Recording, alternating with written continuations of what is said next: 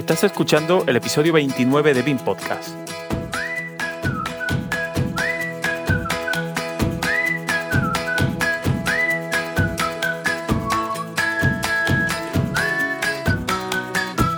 Hoy hablamos de Alplan, otro de los grandes modeladores BIM.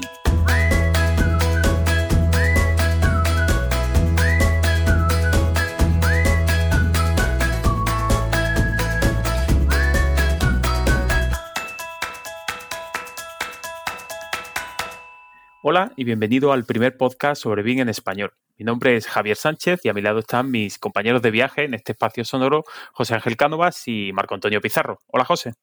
Buenos días, tardes, noches, dependiendo de la hora a la que escuches este podcast. Y hola Marco. Buenas tardes, Javier, José. Noches ya que nos ha pillado el cambio de hora a traición. Sí, desde luego. Esto de, grabar ahora son para contextualizar un poco a la audiencia. Son las siete y cuarto de la tarde ahora mismo. Y es verdad que ya aquí, al menos en Sevilla, miro yo hacia el cielo y es noche cerrada. Así que por otras latitudes, más al este, seguro que es todavía más, más de noche. Y bueno, hoy nos hemos reunido en esta mesa virtual pues como hemos dicho anteriormente, para hablar del tercero de los grandes modeladores BIM ¿no? que tenemos. Hemos hablado bastante de Revit, de ArchiCAD en el pasado programa y en este caso pues volvemos a hablar de Alplan y digo volvemos porque fue el programa que nos unió, ¿no? Podemos decir a los tres que estamos aquí, ¿verdad, José? 29 episodios han tenido que pasar y unos tres o cuatro años para darle el homenaje que se merece al programa que nos unió y nos trajo hasta este nuestro podcast. Ha costado, pero por fin estamos aquí. Y ya que estamos, aprovechamos la coyuntura que da el lanzamiento de la ultimísima versión, la 2021, que precisamente está siendo presentada en España durante estos días. Así que, Marco, preséntanos a quién hemos traído para que nos hable del mundo NEM, Allplan y sus novedades pues como suele ser habitual, traemos a una de las personas que sin duda más sabe. Ingeniero técnico industrial, especialidad mecánica de estructuras. Ha desarrollado su carrera profesional en el ámbito del CAD y el BIM como consultor, implantador y formador desde el año 1989, contextualizando año en que cayó el muro de Berlín. Tan solo cinco años después de que fuera lanzada al mercado la primera versión de Alplan y casi desde entonces viene desarrollando su actividad en Actigrama, Ingeniería de Servicios, como director técnico. Forma parte del Nemetschek Consulting y el Competence Center de Alplan.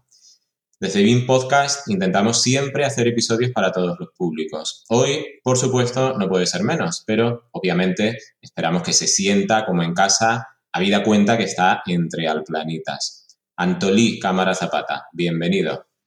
Muchas gracias por la presentación y bien hallados. Pues, Antolí, antes hemos hablado un poco eh, fuera de micro, ¿no? Y nos has confesado que has escuchado algún que otro programa.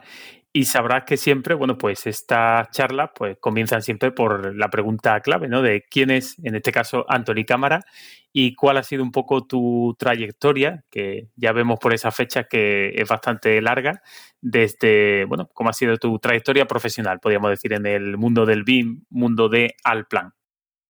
Bien, pues yo cuando acabé la carrera, por allá el año 1989 aproximadamente, eh, tenía la opción o bien de, enrolarme en algún estudio de, ingeniería pues para calcular estructuras o bien eh, se me ofreció la posibilidad de empezar a trabajar y a, trabajar con un software que se llamaba ARRIS, de una empresa americana, se llamaba Sigma Design, o se llama, y eh, empecé a introducirme directamente en el mundo del, del CAD BIM, porque en realidad era un software ya eh, que, dadas las limitaciones de hardware de aquella época, era todo muy primitivo, pero ya trabajabas con ciertos volúmenes, ya podías obtener ciertas mediciones y desde entonces, pues prácticamente desde estos 30 años que llevo ya eh, formando parte, trabajando con, con BIM.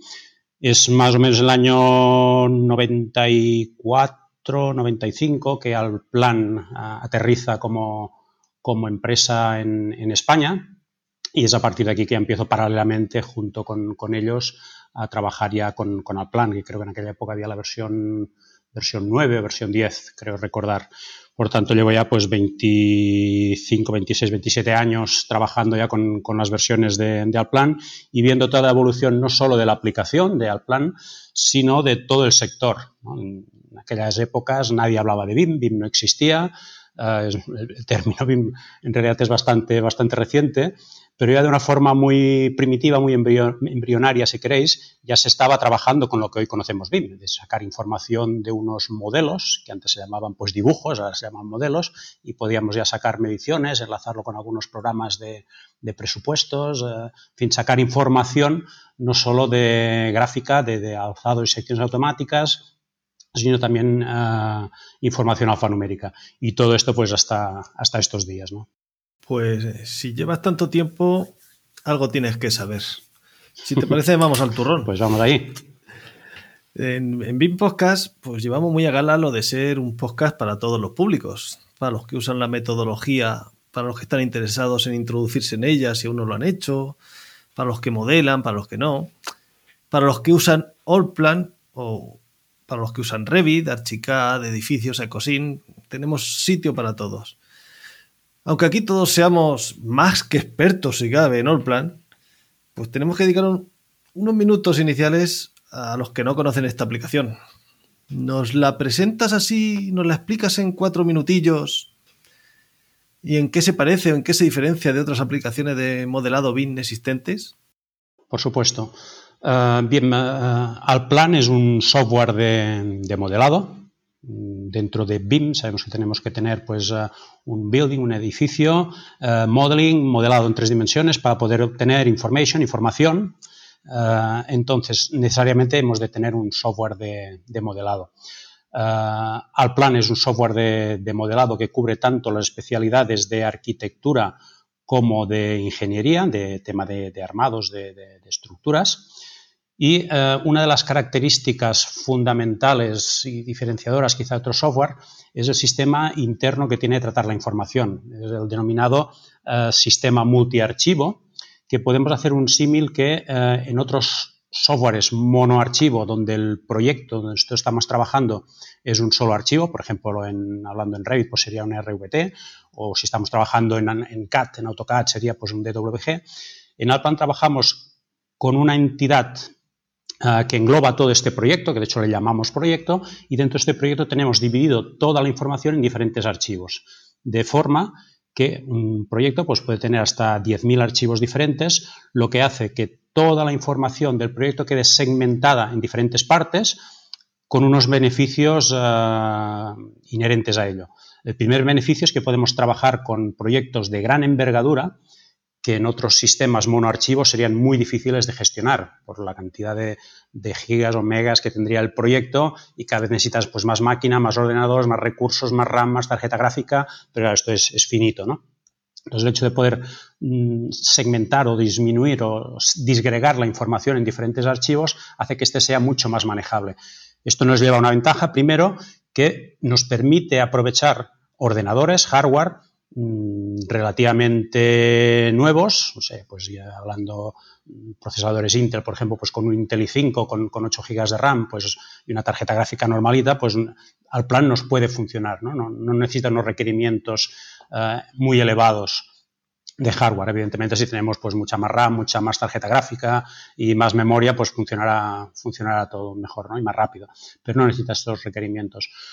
Otra opción importante es que nos permite trabajar colaborativamente en una instalación en red, en un estudio, estudio de arquitectura, ingeniería, una constructora, tengamos varias estaciones de trabajo del plan, todas centralizadas en, red, con toda la información dentro de un servidor, esto nos permite trabajar simultáneamente en el mismo proyecto, no en el mismo archivo, pero sí en diferentes, eh, en diferentes archivos del mismo proyecto. Es decir, que mientras una persona, por ejemplo, está trabajando en las instalaciones de la planta primera, pues otra persona puede estar haciendo la distribución de la planta segunda, otra persona puede estar colocando cotas de esta misma planta, otra persona puede estar haciendo alzados, sin em, tener que hacer duplicidades de archivos ni inventos raros. Es decir, que esta, esta información em, se mantiene actualizada instantáneamente en la misma base de datos. Es decir, que el plan eh, tiene un funcionamiento, vamos a decir, de, base de datos.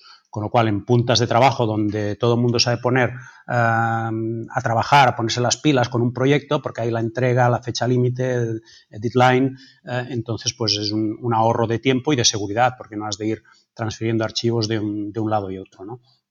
Otra de las ventajas del sistema multiarchivo es que nos permite trabajar a través de Internet, y más en estas épocas que estamos viviendo, nos permite trabajar también simultáneamente varias personas en un, mismo proyecto con un, apartado de, Alplan, que es Alplan Share, si queréis luego comentamos, que permite subir el proyecto a la nube de, Alplan y compartir este proyecto con otros usuarios y trabajar realmente como si estuvieses en, tu oficina en local. Evidentemente habrá el, lapso de tiempo de, Internet, que no es lo mismo trabajar en una oficina eh, local donde tenemos las conexiones pues, a, Giga que trabajar a Internet, pero se, puede trabajar y es factible trabajar con, este, con este método centralizado. Un aspecto primero importante de Alplan, pues para quien no lo conoce, es el sistema multiarchivo. Viene a ser como capas, pero en realidad como, como, archivos. ¿no? Es, además es muy, muy intuitivo de, trabajar y de gestionar.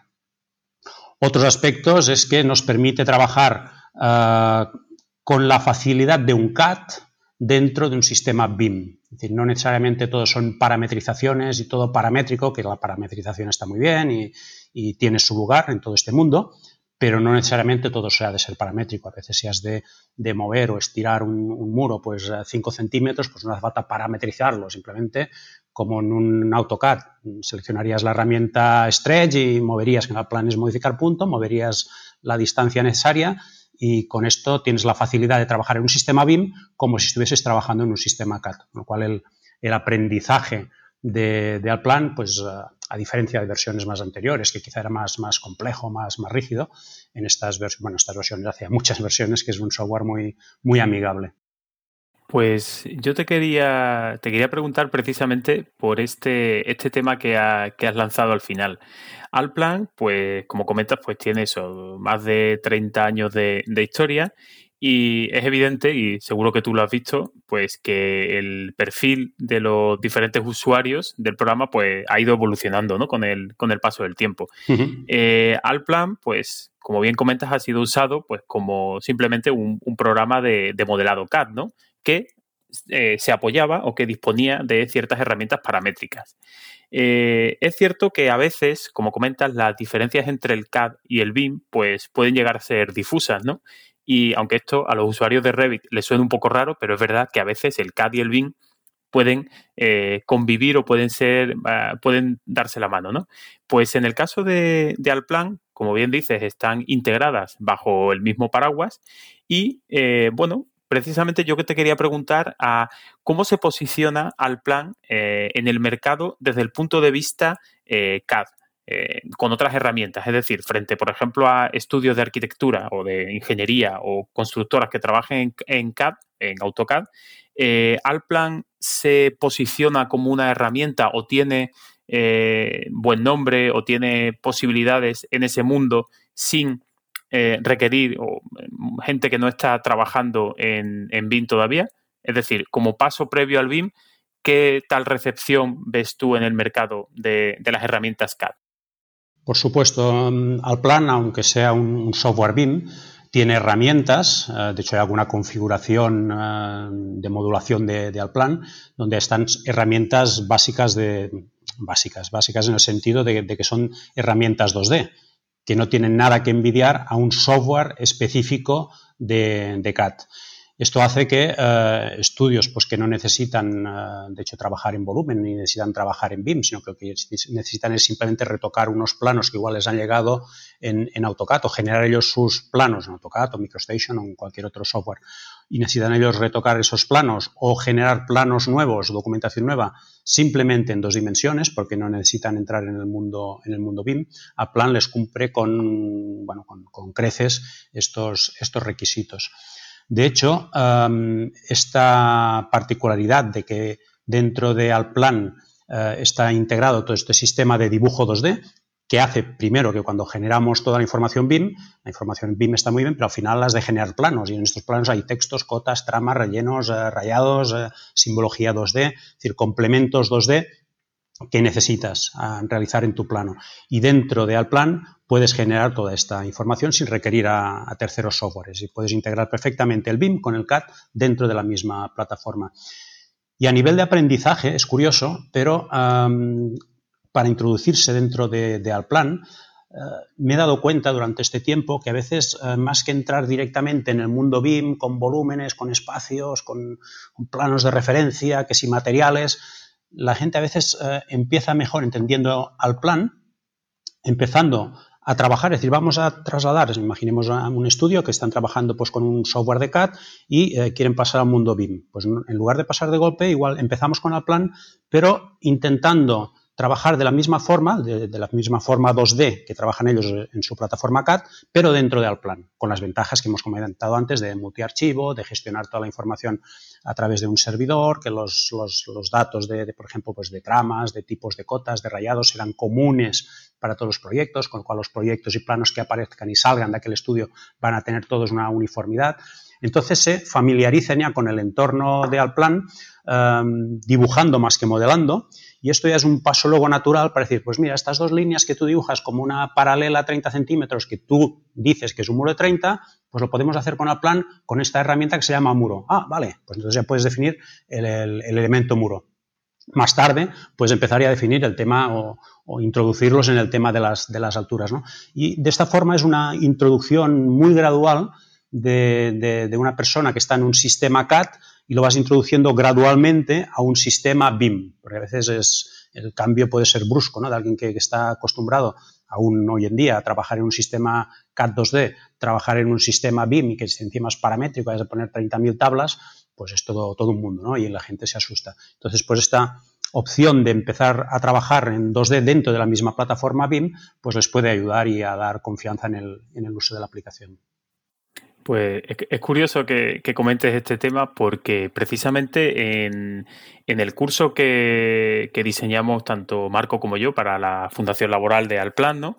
pues precisamente las casi dos primeras semanas del curso realmente la dedicábamos un poco a introducir los conceptos de BIM y realmente lo que hacíamos es un proceso express, porque es verdad que la mayoría de alumnos pues venían de AutoCAD, ¿no? no digamos que no venían tabula rasa, sino que tenían ya cierto bagaje trabajando con herramientas y precisamente lo que les invitábamos es a empezar a trabajar con el programa, a entender cómo funcionaba como CAD, para entender cómo se disponen las herramientas, cómo es la dinámica de introducción de coordenadas, los puntos, el uso del ratón, el doble clic izquierdo, doble clic derecho.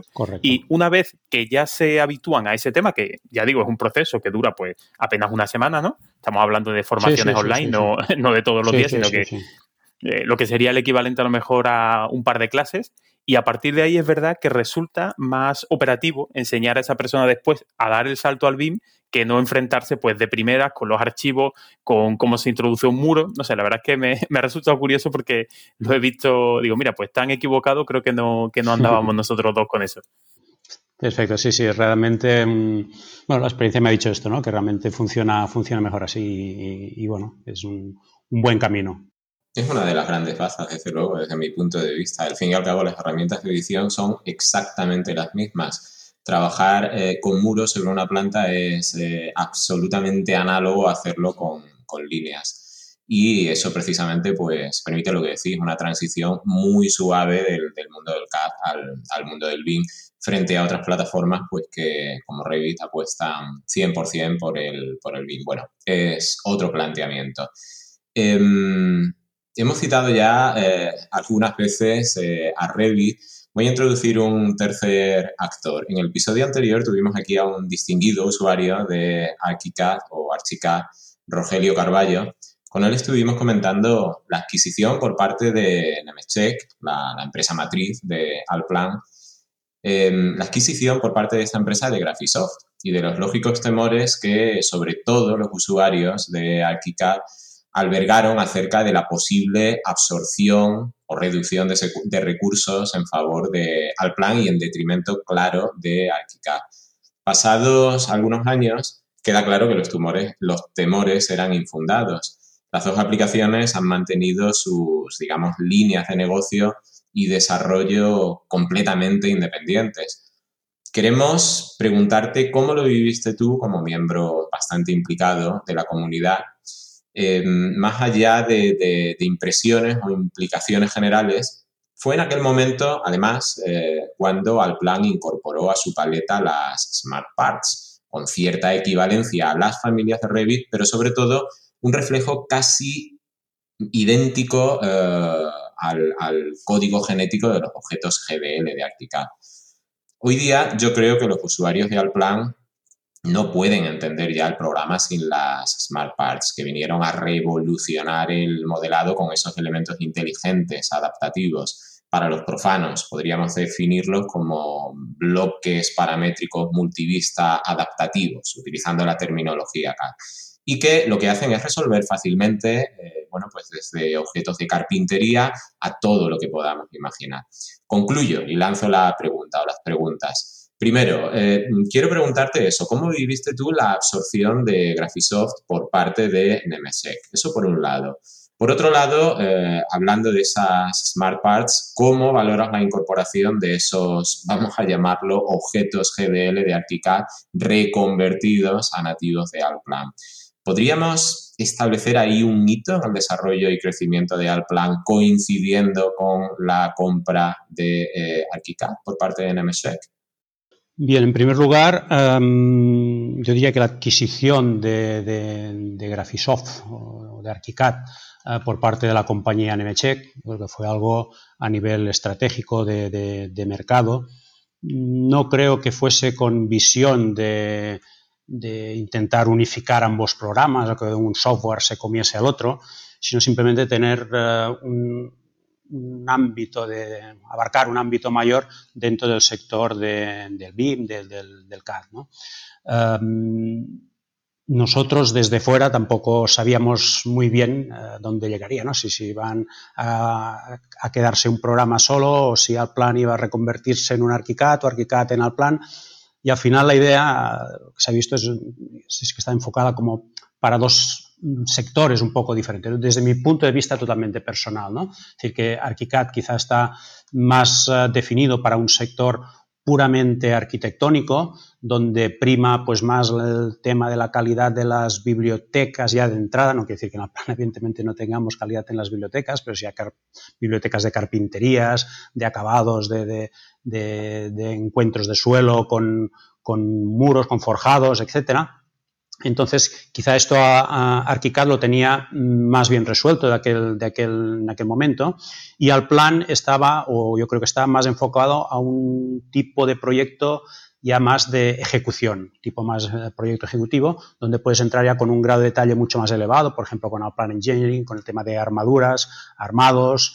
Em, yo creo que son como dos sectores un poco diferentes, ¿no? Que sí que es cierto que en algunos ámbitos eh, en algunos estudios de arquitectura pueden, pueden llegar a ser coincidentes, pero la idea yo creo que es a nivel esto, estratégica, de mercado, de, simplemente de llegar a cotizar en bolsa, en bolsa pues eh, con dos empresas eh, grandes y lo mismo que por ejemplo que con la adquisición también de, Solibri, ¿no? que, está ahora forma parte del grupo Nemetschek, pero que son em, cosas más a nivel estratégicas de administración, de gestión, que no a nivel de, de software. ¿no?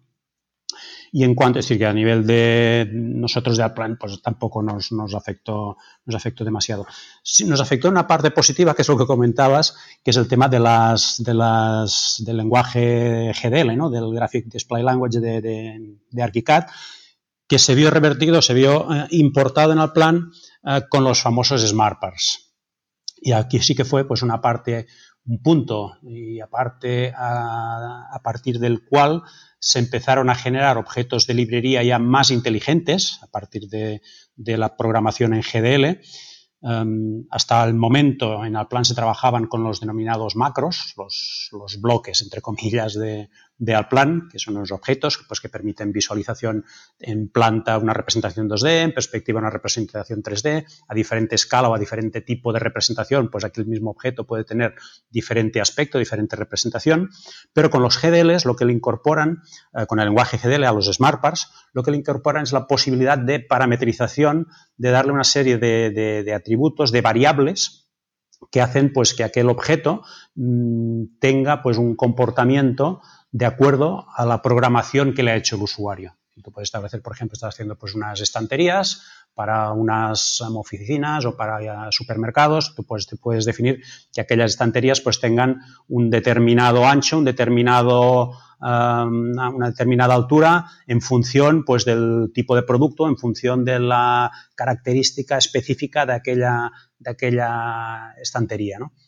y luego obtener información al, respecto. Es decir, que el tema de programación es un tema realmente eh, interesante y en el cual yo me sentí muy agradablemente incorporado e interesado porque la programación en GDL eh, se asemeja mucho a la programación en BASIC, programación que durante la carrera eh, realicé y estudié profusa y profundamente.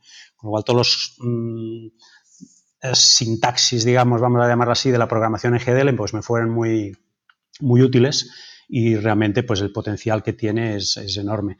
Eh, digamos que GDL, eh, los SmartPass han quedado, aún siguen estando activos, pero desde hace ya tres versiones se está dando ya mucha más importancia a los Python Pars, que también son objetos ya programables y, parametrizables, como pueden ser los SmartPars, y ya eh, programados con, lenguaje Python, un lenguaje más moderno, orientado a objetos y no pues como GDL que sería un lenguaje más eh, lineal y aquí pues sería el Python sería la, evolución natural, que es donde estamos eh, ahora en estos momentos.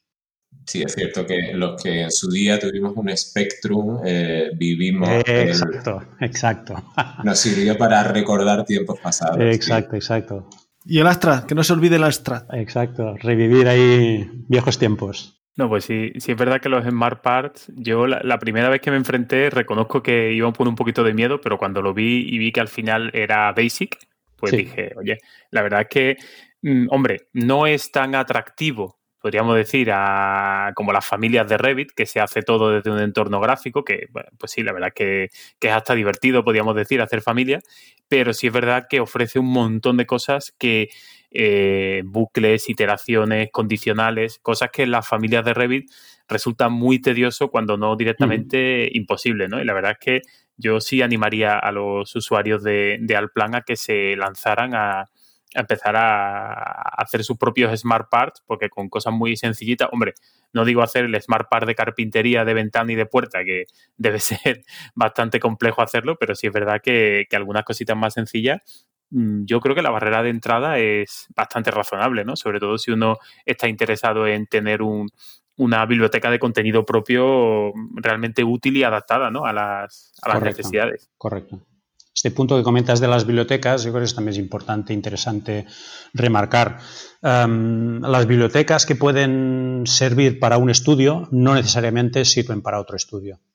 Entonces aquí sí que, y sobre todo en el sector de la, arquitectura, hay unas características inherentes a cada estudio eh, que eh, dices, bueno, sí, vamos a hacer una mega maxi biblioteca. Te pongo un ejemplo que me ocurrió pues hace unos años, ¿no? Cuando empecemos a crear bibliotecas pues de carpinterías y vamos a crear todas las bibliotecas de carpinterías con macros, aún habían los, Smart Parts, y bueno, queremos una biblioteca desde mi punto de vista excelente, pues de, puertas, de ventanas, de, pues al primer cliente que le doy, mira, aquí tienes la biblioteca que te va a servir para siempre. Entonces lo primero que me dice, oye, no, es que aquí en lugar de una manecilla, es que aquí dibujamos un pomo. Ostras, vale, ya me fastidió. Lo llevo a otro estudio, ¿no? Es que aquí en lugar de dibujar la puerta con 90 grados el arco de batiente, aquí lo dibujamos a 45, vale. En otro sitio, ¿no? Es que aquí en lugar de dibujar el batiente con una línea, lo dibujamos a puntitos. Entonces, eh, evidentemente hay una, una especificidad de bibliotecas en cada, en cada estudio que aunque tengas una cantidad de bibliotecas enorme, al final los estudios, la, personal, el personal que trabaja con, con Alplan y supongo con otros software se acaban personalizando y generando todas las bibliotecas propias.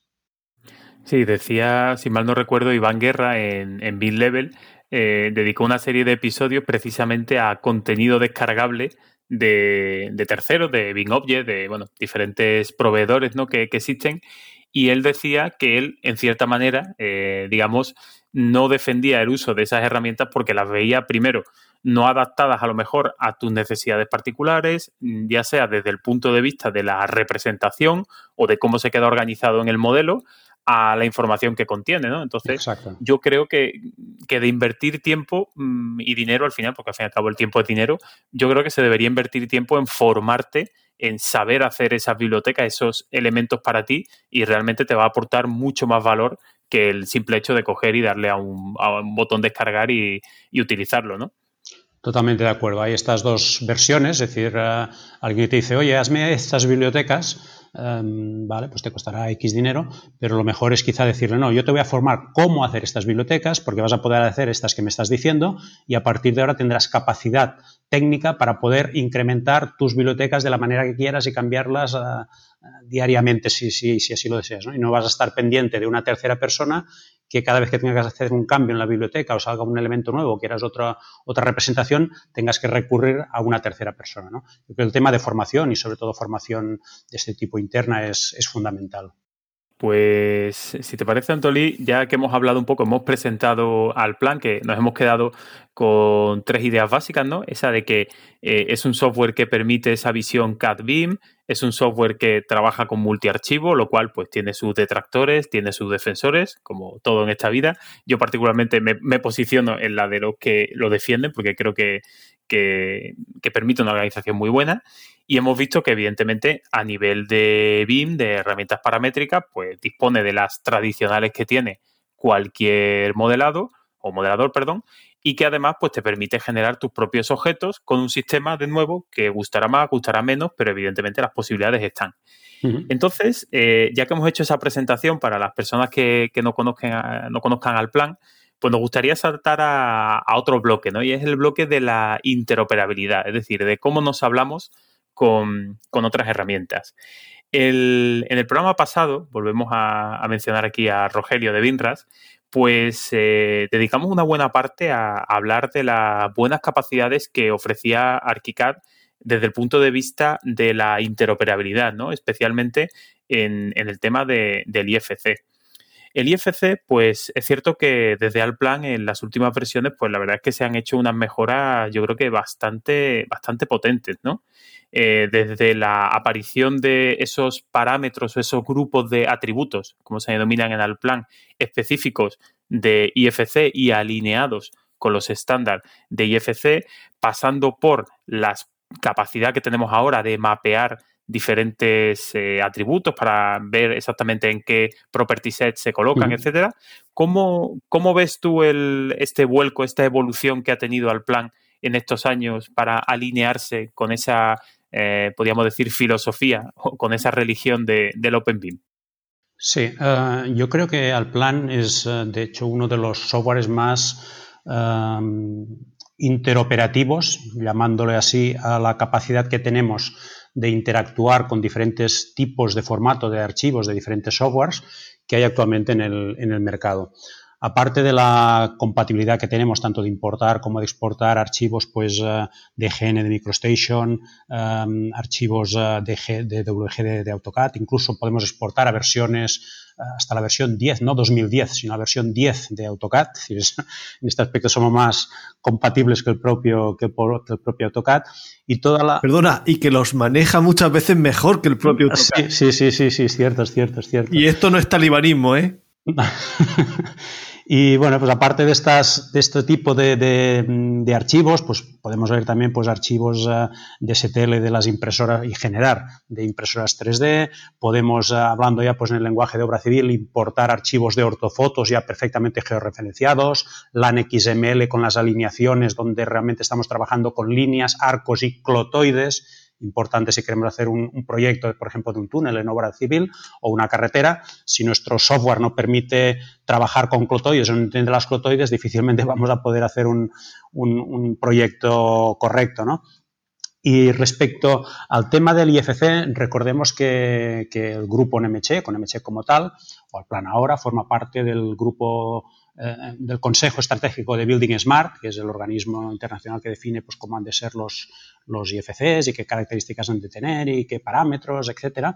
Pues bien, Nemetschek forma parte de, de, Building Smart ya desde sus inicios, con lo cual eh, es un software ya certificado por, por este organismo y que cada vez ha ido evolucionando pues eh, más, evidentemente, incorporándose a, las nuevas opciones o novedades o tipos, por ejemplo, de, de IFCs, el 2.3, el IFC 4 que tenemos ahora actualmente, también el 2.3, eh, que permite a la hora de importar un archivo IFC, que es otra también de las características del plan, lo que hacemos es eh, importarlo en formato nativo, es decir, no es una referencia externa, sino que hace al plan cuando importamos un IFC, convierte todos los objetos de aquel archivo IFC a objetos nativos de Alplan. Es decir, que si desde el software nativo eh, se ha generado un objeto con, la herramienta muro, del software X, el que sea, en Alplan aquello va a seguir siendo un muro. Si se ha generado un forjado con el tipo de eh, objeto IFC y IFC Slab,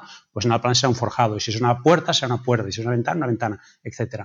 ¿Qué se perderá en el camino? Se perderá la representación 2D de aquel objeto, es decir, si hemos puesto en el software original pues unas tramas, unos rellenos, algo que es propio de aquel objeto, pues ya sabemos que las entidades 2D cuando convertimos a, IFC se van, se van a perder.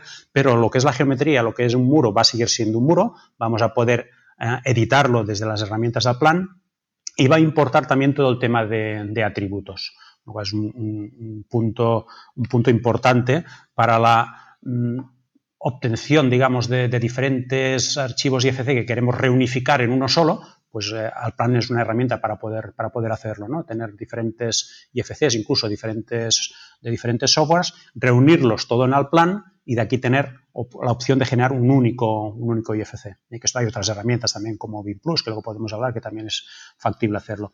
Y uno de los cambios, por ejemplo, de estas últimas versiones es el tema de mapeado a, a PSETs de, de IFC, que evidentemente ahora es mucho más aplicable que antes. Antes se podía hacer editando unas, unas tablas que tenías que conocer el procedimiento y el número de atributo del plan que correspondía al que tú querías mapear, y bueno, con una, sintaxis muy simple, pero bueno, que tenías que, conocer. Eh, ahora, evidentemente, con este interface nuevo, pues es mucho más agradable y mucho más amigable definir tus eh, parámetros o, tus ficheros de intercambio mm, los mapeos que necesitas para generar esta información, tanto cuando importas uh, un IFC que puedes definir cómo quieres remapear dentro del plan aquellos atributos o cuáles no quieres importar, o bien a la hora de generar IFC. Lo que comentabais, ¿no? que a veces hay bibliotecas de IFC que tienen una cantidad de información brutal, y aquí podríamos entrar ya en el tipo estos de biblioteca, ¿no? Primero, el grado de detalle, si realmente el grado de detalle gráfico es necesario tenerlo, ha de ser más simple, Aquí, pues, dependiendo ya del, modelo que vayamos a generar, si es un modelo constructivo, es un modelo, pues, eh, em, simplemente para operaciones y mantenimiento, pues igual la representación será mucho más simple, pero luego hay todo el tema de información, que realmente a veces eh, cargas un objeto de estos de librería y es infumable la cantidad de información alfanumérica que tiene, ¿no? De atributos, de metadatos. Entonces, con la nueva importación nosotros podemos filtrar y podemos decir, pues mira, de este atributo, este atributo, este atributo, no queremos que nos lo cargues y tenemos ya una importación mucho más limpia a nivel alfanumérica.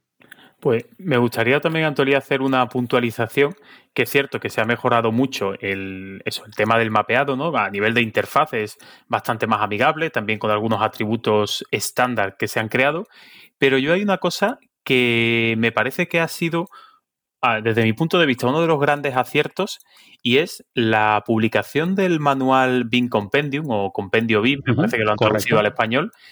Realmente eh, yo creo que, que, no está valorado por la comunidad de usuarios, o al menos me da esa impresión, pero realmente ahí te explica perfectamente cómo alinear o cómo mm, planificar tu proyecto BIM y cómo alinearlo de forma que después la exportación hacia IFC sea perfectamente fluida, no se pierda información, dónde debes colocar la información, qué atributos, cómo modificas el tipo de entidad que se exporta. No sé, yo creo que es un manual y me gustaría a los que sean usuarios que reivindicarlo porque realmente, mm, bueno, y ya con la traducción al español, pues todavía más accesible, ¿no?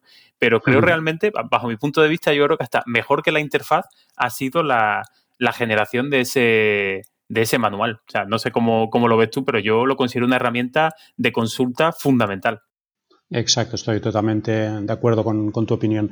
Eh, de hecho, el Plan BIM Compendium hace ya unos años que, está y que se ha ido actualizando a medida que ha ido evolucionando pues, IFC, ha ido evolucionando el plan. Y es un manual, ahora está traducido desde hace dos años, creo, ya al, español y es perfectamente descargable desde el apartado de, de Alplan Connect Eh, y es un manual que te da una visión de todo el mundo BIM, no incluso no hablando ah, desde el inicio de, de, Alplan, sino hablando de toda la evolución de lo que es el mundo BIM, de lo que es el IFC, las diferentes versiones de IFC, que son los PSETs, que son los parámetros, que son los diferentes tipos de objeto IFC, qué características tienen, y luego todo esto lo va uniendo al funcionamiento de trabajo de Alplan.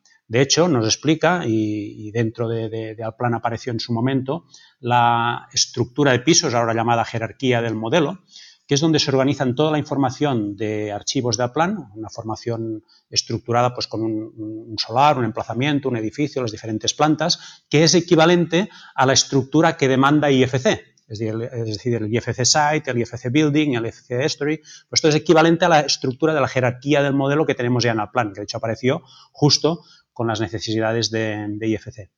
Pues en Alplan BIM Compendium se explica también todo esto y luego en la parte final hay un, un, resumen, un compendio de los atributos de Alplan y su correspondencia con los atributos de IFC. Lo cual tú puedes saber, pues el IFC de, no sé, del name a cuál uh, corresponde dentro del plan o el IFC, pues uh, característica de resistencia frente al fuego, dónde corresponde este atributo dentro del plan para hacer una, un, un mapeo coherente y, exacto a los requisitos de, IFC. Es un, buen manual y, como bien dices, un manual totalmente recomendable. De hecho, en los cursos que, doy habitualmente eh, lo coloco también como, información y manual, diría, de obligada lectura. Sí, desde luego, yo, yo, creo que ya el siguiente paso sería integrarlo directamente en la interfaz y que tuviese de alguna manera presente, no sé si a nivel de ayuda o a nivel de algún desplegable o algo, porque realmente resultaría más cómodo tenerlo cuando tengas los atributos, pues que te pusiera con un pop-up, oye, el atributo reference del, del IFC, pues lo tienes con eh, nombre de marca, me parece que era, o algo así, ¿no? Por ejemplo, pues sí, ese, sí, ese, tipo de cosas. O sea, ya uh -huh. simplemente si tienes mano ahí, yo creo que esa podría ser un, una, una propuesta de mejora para futuras versiones. Sería, sería bueno, sí.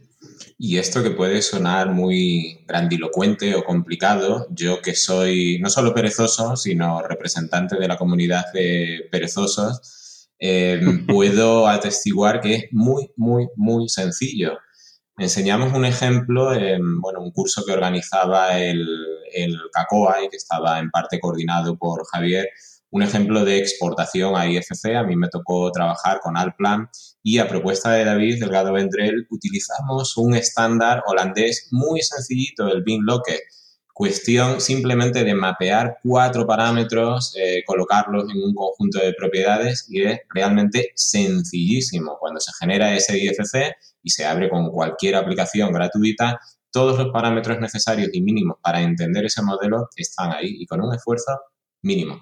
Sí, sí, totalmente de acuerdo. Es, uh, no sé, a veces el BIM uh, es uh, una palabra grandilocuente y, y, que da pie a pensar que es una cosa pues muy complicada y realmente es muy simple. Es que no tiene, no tiene demasiado secreto, ¿no? El tema pues, de, de, de mapeado o en Alplan, por ejemplo, pues, para poner los atributos a un objeto, pues relativamente simple de, de, de, colocar atributos, incluso como sabéis, pues a través de una hoja de Excel podemos exportar los atributos, rellenarlos e importarlos al modelo es algo que, que, bueno, que Alplan ha hecho desde, desde siempre con una facilidad pasmosa y que realmente en otros softwares has de ya programar, hacer una rutina con un software de programación para poder hacer esto. ¿no?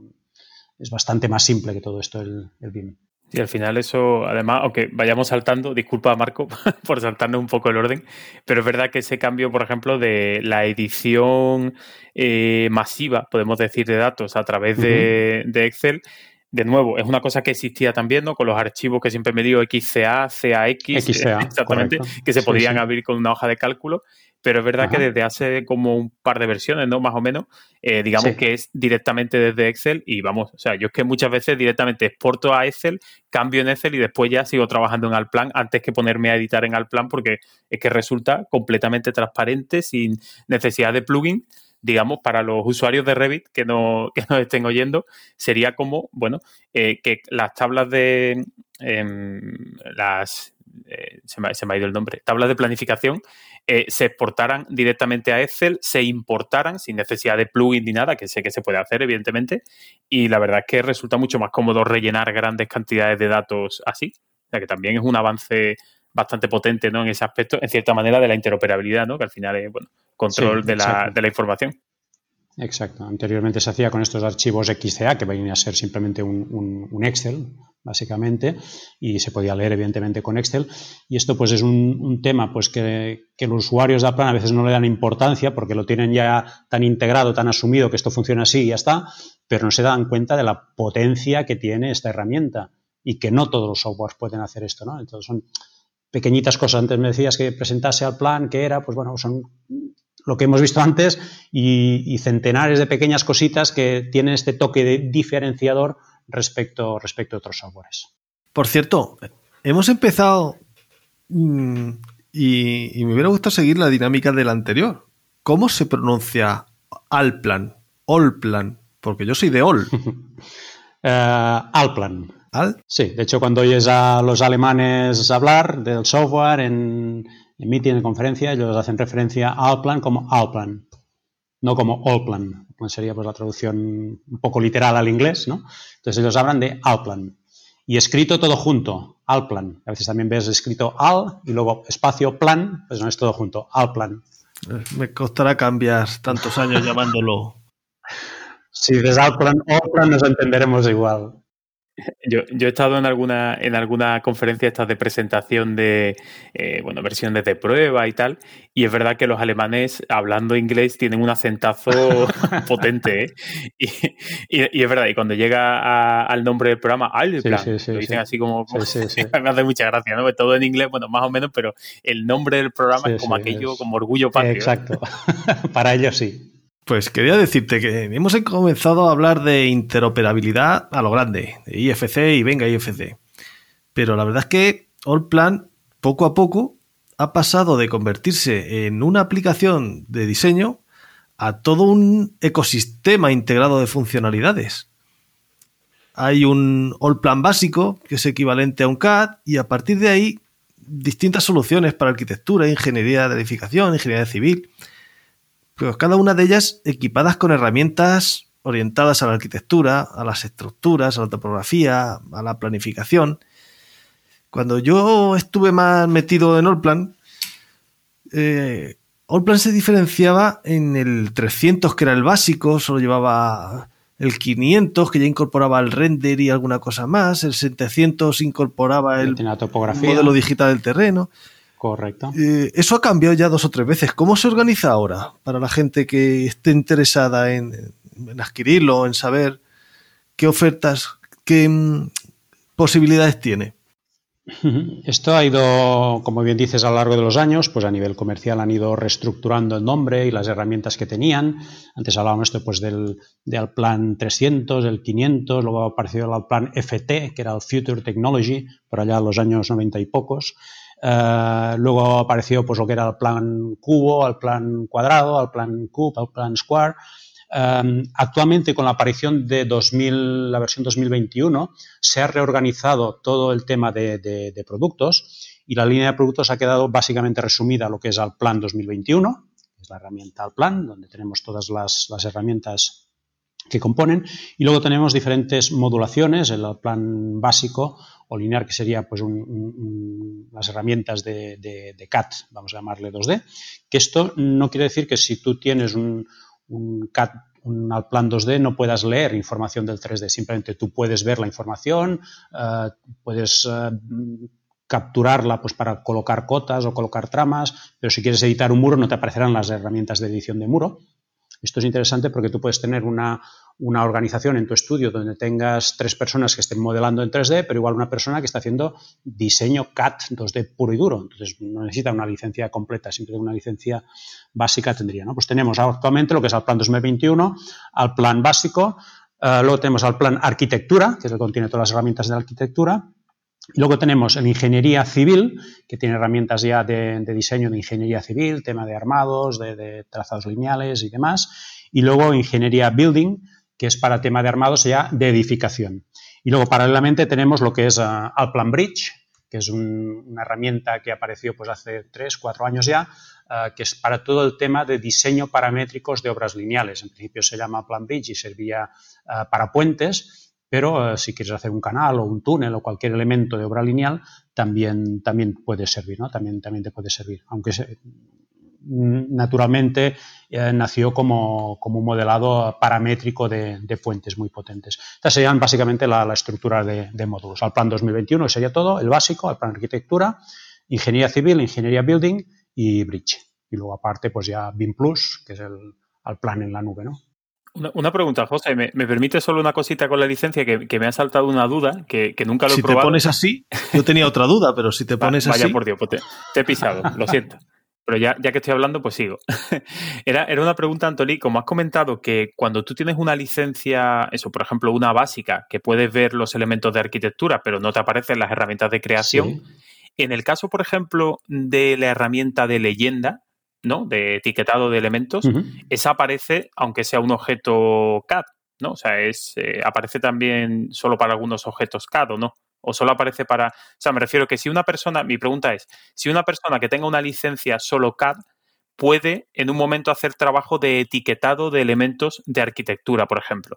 ¿O no? Para eso requieres el módulo. Vale, no, no, no te sé responder ahora. No, no tengo ahora exactamente en mi cabeza si realmente la herramienta de etiquetado está también en 2D. Yo diría que no, ¿eh?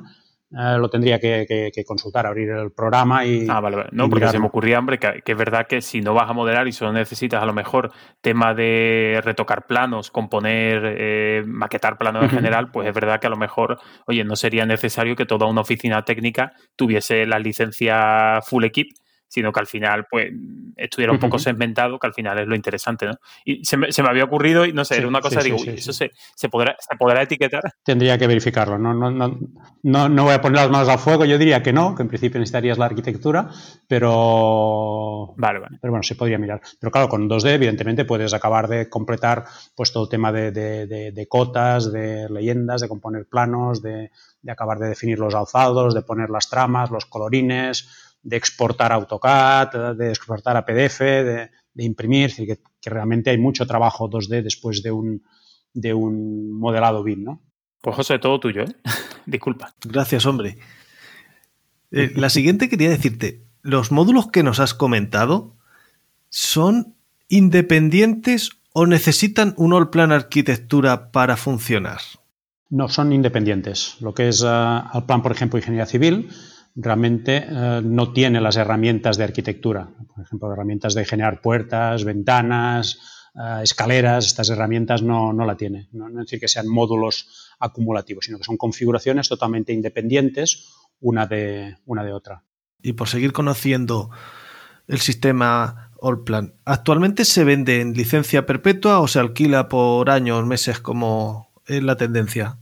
Ahí en el plan hay las dos opciones. Hay la opción de adquirir licencias perpetuas, que, bueno, la, gente que haga servir al plan en su estudio como herramienta principal de, trabajo, pues es la opción más, más económica, ¿no? A largo plazo, me refiero. Y luego hay la opción también de licencias de, de alquiler.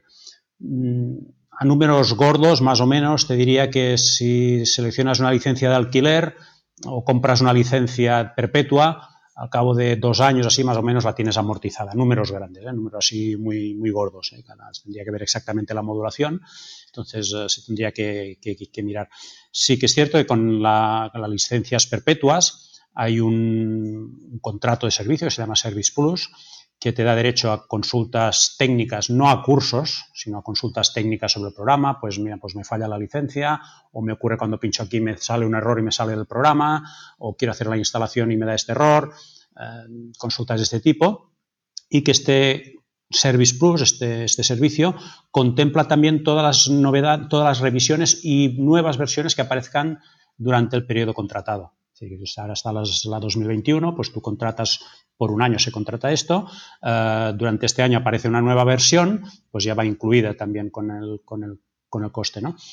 Es la forma, digamos, más económica de tener al día eh, la inversión que ha realizado con, con Alplan. Las opciones del alquiler, mm, muchos de nuestros clientes las suelen utilizar para temas puntuales, es decir, que en un momento puntual de una entrega del proyecto que necesitan incorporar una persona más, pues en lugar de comprar una licencia o dos licencias porque necesitan dos personas, pues alquilan durante tres meses o cuatro o cinco una licencia de, de Alplan. ¿no? Incluso para gente que quiere probar y testear, testear Alplan a fondo, pues una opción relativamente buena pues es en lugar de comprarte y decir, pues voy a gastarme pues X dinero en una licencia perpetua y al final no sé si me va a gustar no me va a gustar, que evidentemente apostaría que sí, ¿no? Pero eh, una buena opción, es decir, alquilo una licencia durante tres meses o medio año y eh, voy a testear al plan a fondo, ¿no? Con, todas las eh, pruebas que puedo hacer en un proyecto mío, ¿no? Sí que está dentro del plan la opción de descargar las licencias trial, las licencias demo de 30 días, pero a veces en 30 días la verdad es que o tienes mucho tiempo para dedicarle full time a, investigar, pero si lo has de compaginar pues con el trabajo diario del estudio, de hacer proyectos, de visitas de obra y encima de testear un programa nuevo, la gente eh, no llegas a una conclusión a una conclusión buena, ¿no? Que incluso a veces puede ser contraproducente para nosotros desde el punto de vista comercial, ¿no? porque le das a alguien la opción de testear aquel programa, pero si no le das unas indicaciones mínimas básicas, sí que hay unos tutoriales y demás, ¿no? pero no le das unas indicaciones mínimas eh, básicas para, para trabajar, pues le va a parecer un, programa eh, enormemente complicado. ¿no? Es como a mí me pones un AutoCAD, pues diré, ostras, prácticamente no sé hacer nada yo con, un AutoCAD, ¿no? En cambio dice, no, pero es muy simple ya, es muy simple porque llevas miles de horas, yo no, no llevo las horas que tú, que tú necesitas. Entonces la opción está de licencias de, alquiler por un periodo determinado, pues para testear bien el programa es una, es una buena opción. Has comentado All Plan Bridge y el resto de, de módulos. Cuando hablamos de un plan, pues hablamos de un marco común que admite muy diversas configuraciones y, quizás las más técnicas o especializadas sean las menos conocidas, porque al final siempre vamos a arquitectura. Tú como especialista en mecánica, ¿nos hablas un poco más de esos usos o disciplinas que trascienden el diseño arquitectónico que has mencionado antes? ¿Profundizas un poquito más en bridge, en civil? En... ¿Cómo no?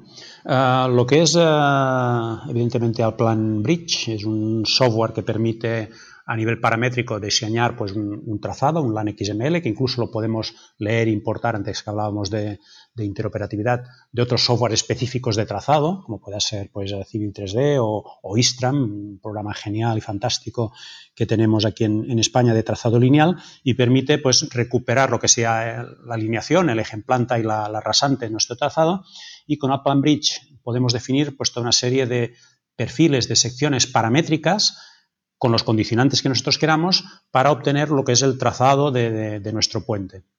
Vincular incluso a este trazado pues, a, X PKs, al PK cada 10 metros, pues ha de haber una farola o, ha de haber un elemento de biblioteca del plan, podemos también eh, enlazarlo. Entonces sería básicamente un modelo paramétrico de, de puentes que luego importamos dentro del plan, de hecho la aplicación la abrimos dentro del plan, se abre como una aplicación paralela y la información que generamos nosotros en Bridge la importamos en el plan y la tenemos ya como elementos eh, sólidos 3D. Y es aquí en estos sólidos 3D donde empezaríamos ya con el plan ingeniería para generar el armado de todo este puente si nosotros hemos partido de Alplan Bridge. Si hemos partido, por ejemplo, de un edificio, de una presa o de un puerto que queremos pues, también generar armados, pues podemos trabajar directamente con las herramientas eh, de sólidos 3D de, de Alplan, que desde hace desde la versión 2016 que se incorporó el motor de parasólidos de Siemens dentro de Alplan, todo el modelado de geometrías tridimensionales complejas realmente es fácil y, además muy divertido de realizar. Eh, a partir de aquí lo que se genera es un, modelo tridimensional y con el plan eh, ingeniería civil o con el plan building, sería más adecuado ya para, edificios, se empieza ya a mm, diseñar lo que es el armado. Cabe decir, esto es importante, que el plan ingeniería no calcula la estructura. Entonces la, la, estructura la hemos de calcular con otro software y aquí simplemente lo que hacemos es diseñar el armado, sobre todo para geometrías complejas. Si estamos armando un pilar arquitectónico de 30 por 30, esto es que no hace falta ni, dibujar el armado, este, el mismo software de, cálculo ya nos lo da, ¿no? Pero cuando, cuando, estamos hablando de geometrías ya más complejas, como pueda ser, pues no sé, una pila de una autopista que tiene una geometría pues realmente eh, variable y, y además divertidísima. De hecho, si os dais una vuelta por ahí por las autopistas que tenéis al lado, autovías, pues en obra civil veréis geometrías que difieren mucho de la ortogonalidad de la construcción arquitectónica, salvo, casos y edificios singulares. Entonces, estas piezas, estas, no sé, una presa, por ejemplo, de, contención o, bien esto, una simple pila de una autovía que, supone, que, que está sustentando el tablero de un puente, pues estas geometrías necesitamos armarla. Entonces, a veces el, programa de cálculo te da el cálculo, pero no te da el dibujo. Entonces necesitas hacer un despiece de, esta geometría. Y es ahí donde interviene ya al plan ingeniería, donde podemos nosotros, pues con las herramientas ya de, hacer secciones em, transversales o secciones por donde deseamos, eh, vistas eh, en cualquier lugar, y a partir de aquí vamos generando las diferentes opciones de, armado. Hay diferentes normativas incorporadas ya dentro del plan de diferentes países que nos controla, pues bueno, desde el radio de doblado que tendrá aquella barra, o si ponemos una patilla, la longitud de la patilla en concordancia al, al bulón de doblado, o si tenemos barras, por ejemplo, pues de más de 14 metros, pues ya era el solapamiento necesario de cada una de las barras para que estemos dentro de normativa. Y a partir de aquí nosotros pues vamos diseñando el, eh, toda la estructura. Vamos poniendo todos los armados y vamos viendo qué ocurre, si realmente allá nos va a caber la, bomba del hormigón o el vibrador para, eh, compactar todo el hormigón o realmente el espacio de aquellas barras es tan enorme que físicamente no cabe. Es decir, que el programa igual nos ha dicho que necesitaba pues 40 fis de, 30 cada 20 centímetros y allá evidentemente aquello es imposible de, que quepa. ¿no? Entonces, básicamente nos sirve esto de, de modelar la estructura.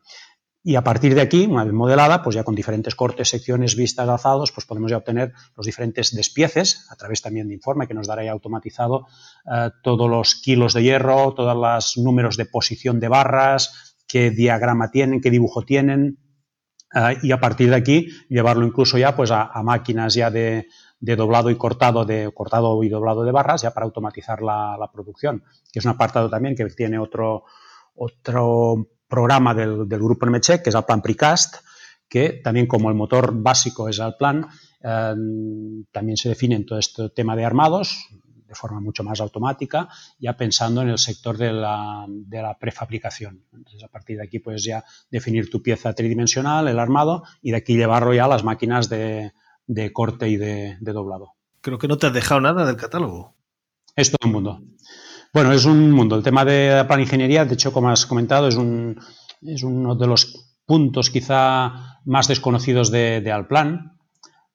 Puede ser también quizá por el tipo de, construcción arquitectónica que tenemos en, España respecto a la que, la que está en otros países, como puede ser Alemania o, o países nórdicos, ¿no? donde quizá pues el tema de prefabricados o trabajar más con, hormigón, y aquí trabajamos más con muros de ladrillo, no, no se desconoce. Yo creo que va un poco por aquí el tema, ¿no? que el sector este es, allá tiene una incidencia en, el plan building mucho más elevada que el tipo de construcción. Esto vosotros como arquitectos tendréis quizá una visión más, más ah, acertada que yo. Y sin embargo, pues en tema de puesto de, ingeniería civil, eh, realmente es donde, donde hay una, una, potencia también muy, muy elevada, ¿no? Por el tipo de, construcción. Lo que pasa, evidentemente, de casas y edificios, de oficinas y, de viviendas se generan muchos y de puentes, pues no se generan tantos. El mercado, evidentemente, es más, más reducido. Oye, te quería preguntar, pero esta va a ser muy rápida. Por dos productos que a mí me enamoraron en su momento, pero éramos jóvenes entonces y no sé si han seguido evolucionando. El AX3000 dejó de desarrollarse solo en Alemania no, X3000 es un software de instalaciones que sigue vigente y sigue activo. Y de hecho en las bibliotecas cuando tú abres el plan 2020 o 2021 o versiones anteriores, dentro de las bibliotecas de, o de atributos del plan te aparecen unos atributos TGA que en principio podías parecer, pensar que son archivos de imagen y en realidad son tema de atributos de, X3000, de instalaciones de, de X3000 entonces, ¿se integró o se ha integrado en...? Es un, es un, software que hace servir el motor de Alplan como, como base. Viene a ser como un plugin, para entendernos. ¿eh? Así como uh, Alplan Bridge está perfectamente integrado, aunque el, interface es paralelo, pero está totalmente integrado dentro de, de Alplan. Uh, a X3000 también las herramientas, de hecho hay, dentro del grupo de módulos hay un sitio que pone equipo técnico del edificio, que es Alplan Bridge. Entonces hay al plan X, um, X3000, perdón. Entonces allá es donde puedes diseñar las instalaciones. También dentro del entorno gráfico de, de Alplan, ¿eh? no necesitas salir de Alplan, sino lo defines todo internamente desde, desde dentro. Um, sigue vigente y hay clientes que lo están utilizando. Y una de las uh, características eh, o el por qué se dejó de utilizar en su momento, yo creo que fue, desde mi punto de vista eh, particular, que se intentó mm, vender a X3000 como un sustituto de los programas de, instalaciones actualmente en el mercado español. Y aquí yo creo que vino el error, ¿no? Porque ni la normativa de presión de una tubería de, agua pues es la misma en España que en Alemania o que en Finlandia o que en cualquier otro país del mundo. Eh, cada país tiene su, normativa y tiene sus fichas técnicas que han de cumplir. Y estos hay software especializados en nuestro país que cumplen muy bien este campo con, creces y que tienen al día la normativa. Y IKEX 3000 no tiene toda esta normativa. Evidentemente sí que calcula bien, calcula y te calcula perfectamente con, con eurocódigos con normas eh, que evidentemente la, la, la, la, instalación que vas a calcular va a, ser, va a ser correcta y va a ser exacta, pero todo el tema luego de papeleo que te exige esta instalación, y que a veces es mucho más trabajo que el diseño propio de la instalación, sino de fichas justificativas eh, que tienen, bueno, el papeleo enorme. Estos son los que otros programas, aprietas un botoncito, clic y te da ya toda la información y aquí esta información no la tienes, con lo cual te quedas un poco cojo, ¿no? Entonces, X3000, ¿para qué lo enfoco yo desde mi punto de vista? Pues para todo el tema de modelado tridimensional de instalaciones eh, BIM, tienes que modelar pues unos conductos de ventilación, unas tuberías, que incluso evidentemente te los va a calcular, eh, pero sería como un complemento si tú tienes tu programa de cálculo de instalaciones que te saca ya todo el papeleo y toda la normativa de nuestro país y con eso pues ya tienes mucho ganado, pero igual el modelado 3D que te da mm, faltaría, faltaría datos, ¿no? O bien, en el caso, por ejemplo, que tengas que hacer una rehabilitación de un edificio, y tengas que poner ahí, eh, pues esto, unos conductos de ventilación, unas tuberías de agua, un, etcétera. Que en otros programas de instalaciones necesitas rehacer toda la instalación para que te la calcule y te la genere en tres dimensiones. Entonces, con X3000 tú puedes modelar perfectamente con las herramientas que tiene, pues tuberías, conductos de ventilación, eh, ángulos, codos, sin necesidad de calcular la, instalación. Y ahí es donde luego puedes encajar pues el modelo constructivo arquitectónico con el modelo estructural, con el modelo de instalaciones, sin necesidad de pasar por un programa de, cálculo, digamos, de, instalaciones. Pero sí, sigue estando vigente X3000, sí, sí. Es un programa austríaco y el segundo era MyTablet o algo así, que era el paraíso de los tasadores. Aquel que era un distanciómetro ah, unido a una correcto, Correcto, correcto, Que era el ahora se llama On-Site Survey. Sí, um, uh, que creo que aún está en el, en el mercado. Um, era un programa uh, que en, su época, cuando, cuando empezó, eh, tenía una característica muy importante, es que fácilmente tú podías ir a, tomar cuatro medidas eh, con el distanciómetro láser, apuntabas los cuadros y salías del edificio donde habías tomado las medidas ya con el, con generado. Correcto, correcto. Sin, sin decir, ostras, que llego al estudio, empiezo a replantear los datos y este dato está mal, me he de volver a coger los datos de nuevo. Entonces era fantástico. Pero lo quisieron automatizar tanto y poner más funciones y más funciones y más funciones que lo bueno de aquel programa, que era la simplicidad, se convirtió en un programa ya demasiado grande, demasiado difícil de gestionar, ¿no? Y ahí se perdió un poquito el tema. Y luego ya actualmente, eh, yo creo que con el tema de los láseres 3D y nubes de puntos, pues ya lo han acabado de, rematar, ¿no? Pues el tema de lectura de, puntos, de, escáneres 3D, pues ya es una herramienta hoy en día pues muy, muy generalizada. Sí, pero yo creo que no ha salido una cosa igual como este que en el momento que lo medías lo estabas viendo. Sí, eso es cierto. Y te lo llevabas hecho y se lo podías enseñar al cliente. Y los, en el Site Survey lo tengo yo instalado todavía en la, en la Surface de Microsoft, que al ser táctil es una gozada. A ver, es como un vestigio de otro tiempo, evidentemente ahora la, la moda va por otros derroteros pero tenía la gran ventaja de que, de que, bueno, cuando tenías que ir a hacer una tasación, una medición y lo hacías en folio, llegabas al estudio, triangulabas y no cuadraba nada. Al final tenías que inventar medidas. Con el on-site survey tenías la mm, tranquilidad o la seguridad de que salías de la vivienda o del local que estuviésemos midiendo eh, bueno, con la seguridad de que todo cuadraba, iba triangulando, iba generando la geometría en el momento y te iba preguntando qué medida necesitabas en cada momento. Eso estaba muy bien. Grandísimo programa. Sí, sí. Y bueno, y para cerrar el círculo, y ya les dejo paso a mis compañeros que estoy monopolizando el programa. Eh, voy a reutilizar la pregunta que lanzábamos la semana pasada a Archicad, porque no solo de arquitectura vive el edificio. ¿Qué hacemos cuando tenemos diseñada la arquitectura y la estructura? ¿Cómo desarrollamos las instalaciones? ¿Con qué programas tiene Allplan un mejor entendimiento?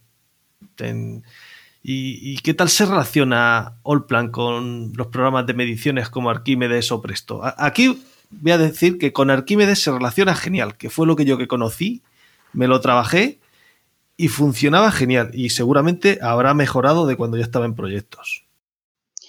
Sí, eh, a ver, por parte del tema de, programas de, instalaciones, te comentaba, pues eh, con AX3000 pues, eh, es un software interno, por tanto la geometría que nosotros generemos es 100% al plan, no tendremos ningún problema.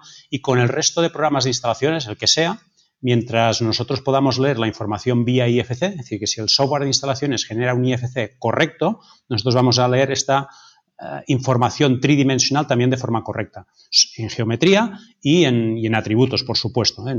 por tanto, eh, el IFC, digamos que aquí nos ha allanado bastante, bastante el camino.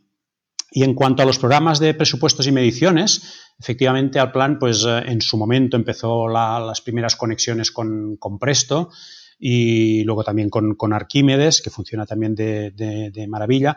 Añadiría aquí también TCQ 2000. GES, creo que también, GES también está vinculado. Había un software eh, latinoamericano que se llamaba Opus, que también tenía una conexión directa con, las mediciones de, de Alplan. Y estos programas, pues bueno, Archimedes funciona correctamente también, Presto pues también tiene sus, plugins por ahí, pero lo han dejado quizá un poco de, lado. TCQ aún mantiene eh, la conexión realmente muy, muy buena con, con Aplan, si tú puedes tener una obra de, funciona un poco diferente a Arquímedes. Así como tú en Arquímedes atacas directamente desde Alplan el catálogo, la obra de, de, Arquímedes para seleccionar el material, con TCQ, por ejemplo, lo que hacemos es abrir una obra de TCQ 2000 nos abre una obra pues, con una serie de capítulos, de partidas, etcétera, con los códigos, y exportamos aquella obra a lo que llamamos un catálogo de Alplan. Entonces se replica aquel catálogo que tenemos en nuestro programa de presupuestos y mediciones, se replica como un catálogo de Alplan. Lo cual, cuando vamos a seleccionar un material, nos aparece ya la opción de seleccionar aquel material concreto del catálogo de nuestro programa de presupuestos y mediciones. Ya le asigna.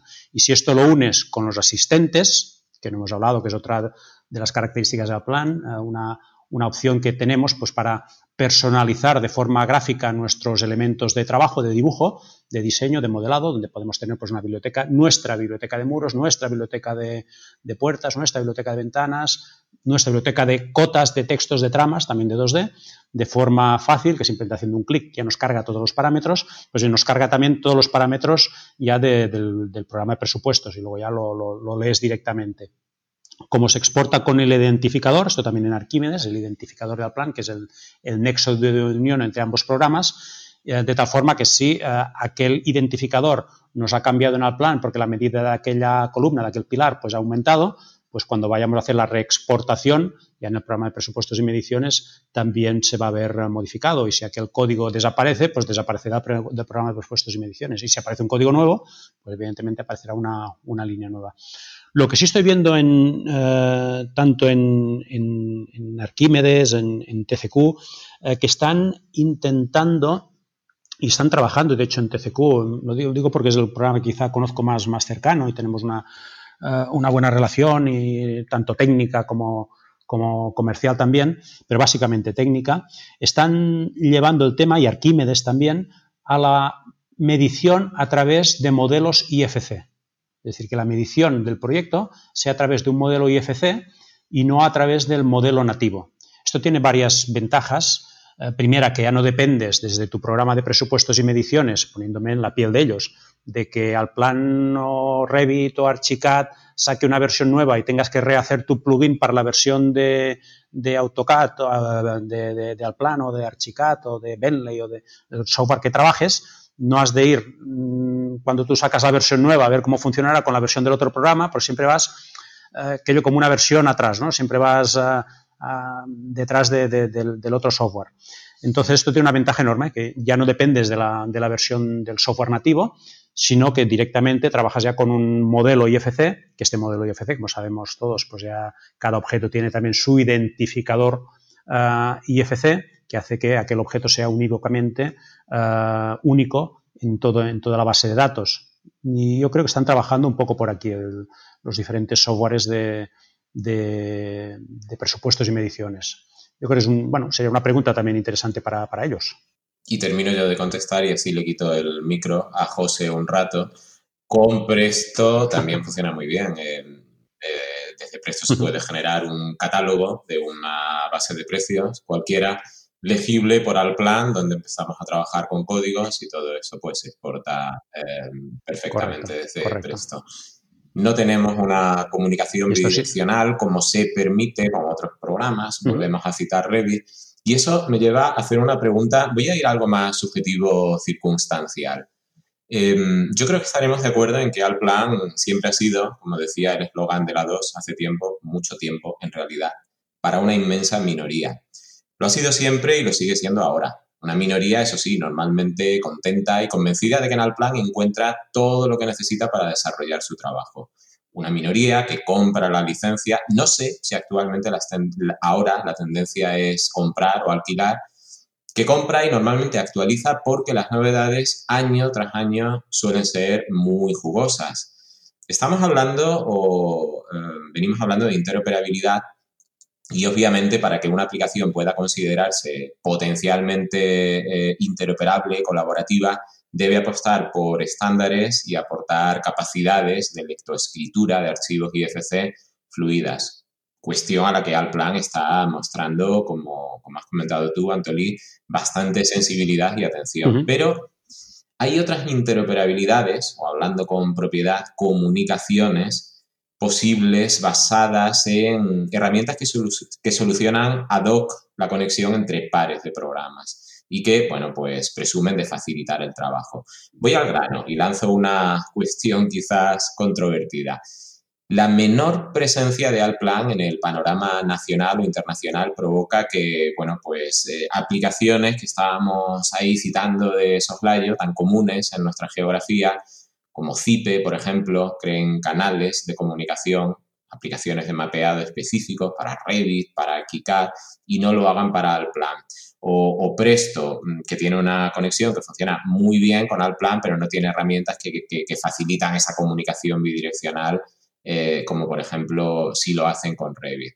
O, por ejemplo, que entremos a bucear en repositorios, pues qué sé yo, como Bing Object, que con sus defensores y detractores, de esto también hablábamos antes, no deja de ser un repositorio uh -huh. atractivo a los ojos, un magnífico escaparate. Allí encontramos infinidad de familias de Revit, objetos de ArchiCAD, pero poco, poquísimo para Alplan. Hecha esta reflexión, lanzo uh -huh. la pregunta. ¿Tú crees que esa menor presencia en otras aplicaciones es debido únicamente al posicionamiento en el mercado o quizás a la dificultad de acceder a las, no sé si a las tripas, o al, a, la, a, la, idiosincrasia alemana de, de Alplan. En definitiva, ¿crees que esto puede tener una importancia determinante para el usuario o que es soslayable? No sé si, si eh, hablo mucho, disculpa. No, no, no, no, no, no, no. Siempre interesante pregunta y además eh, que surge habitualmente en, sí, sí, en el sí. mundo BIM o en el mundo pero vamos a llamarle así, ¿no? Eh, Correcto, por supuesto, por supuesto. A ver, uh, el tema de, de, de, plugins, que como comentas, pues de, programas uh, específicos y concretos, pues ya sea de cálculo de, estructuras o de mediciones, que puedan haber con, con, con otros software ya de modelado, uh, de modelado BIM, si nos ponemos en la piel de la persona que trabaja en, o que ha de hacer este, estos plugins del programa de, de, de, presupuestos y mediciones, vamos a poner el caso, ¿no? Entonces, el, ellos, desde su estrategia, evidentemente, han de apostar por, desarrollar y desarrollar un programa y un software, pues cuesta dinero y cuesta tiempo. Entonces, ha de hacer una apuesta, pues, de, de ver cómo está el mercado. Y ciertamente, si miramos los números globales de cifras pues de usuarios, voy a llamarle usuarios, usuarios no de licencia, sino de usuarios de Revit o usuarios de Alplan, evidentemente es abismal. no nos vamos a poner en quién trabaja ya con licencias legales y no legales, otro tema, ¿no? Sino de usuarios. Entonces, si tú ves que tienes un saco de usuarios de 1000 y otro saco de usuarios que tienes 10, pues vas a enfocar tu desarrollo para el paquete de usuarios de que hay 1000. Y a ti te da igual un poco de cómo tengan la licencia o, de qué forma trabajen, ¿no? Será tu estrategia, porque tu, estrategia es vender tu programa de presupuestos y mediciones o vender tu programa de cálculo de estructuras o tu programa de instalaciones.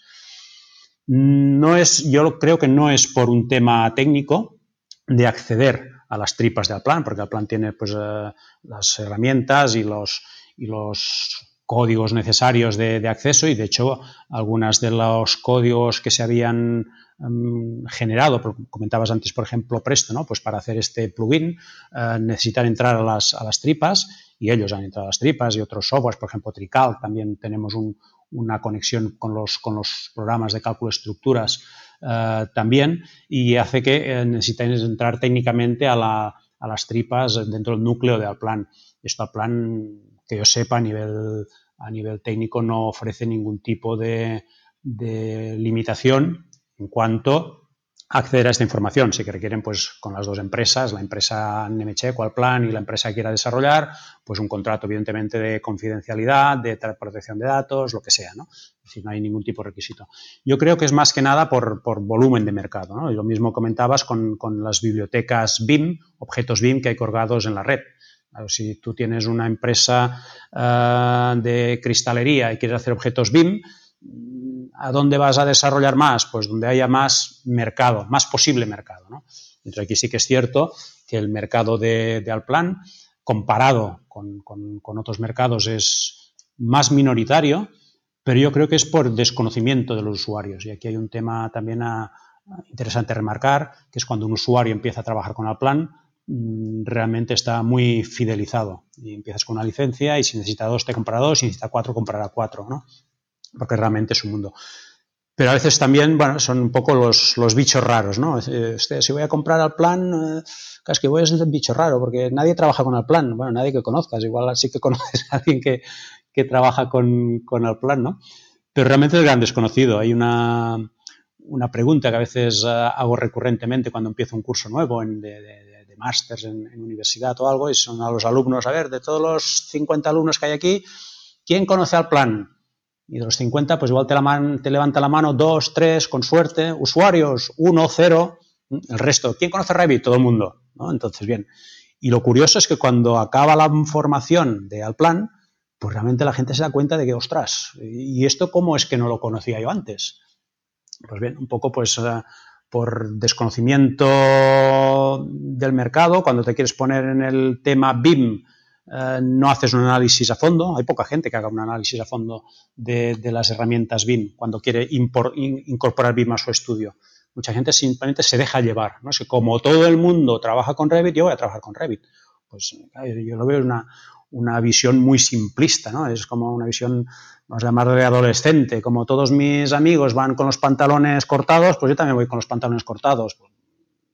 Yo creo que, es una visión poco, poco seria, ¿no? Es decir, realmente si eh, te pones a investigar y a trabajar diferencias de uno a otro, quizá en algunos proyectos, alguna metodología, algún sistema de trabajo te cumpla mejor Revit, en otros Archicad, en otros Bentley y en otros Alplan, ¿por qué no? Pues para eso estamos nosotros aquí, para defenderlo y darle visibilidad y que la gente sepa que, también no solo existe Revit, que Allplan planta cara y no supera he sido, he sido un poco malo con la pregunta, así que voy a tratar de redimirme añadiendo algo a la respuesta que me ha parecido muy buena, no, obstante. A ver, eh, no, lo voy a decir porque, porque además estoy convencido de ello. Si entendemos que la interoperabilidad verdadera es la que está basada en estándares, está claro que lo que hay que hacer es apostar por los estándares. El resto no deja de ser una ayuda. Muchas veces una estrategia comercial o, incluso cosmética. Em, hablabas tú antes de la apuesta que realmente es así, es decir, eh, aplicaciones especializadas están apostando por el formato IFC un poco para todo, también para la medición.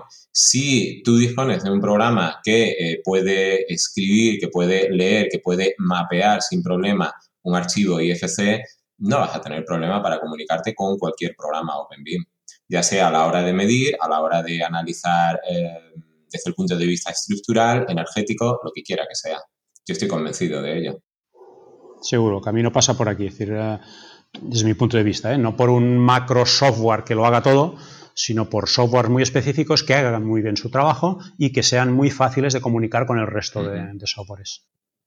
José. Hablamos un poco de, ¿cómo se dice?, de las herramientas colaborativas para trabajar en equipo con Allplan. Porque sabemos que es una plataforma multiarchivo.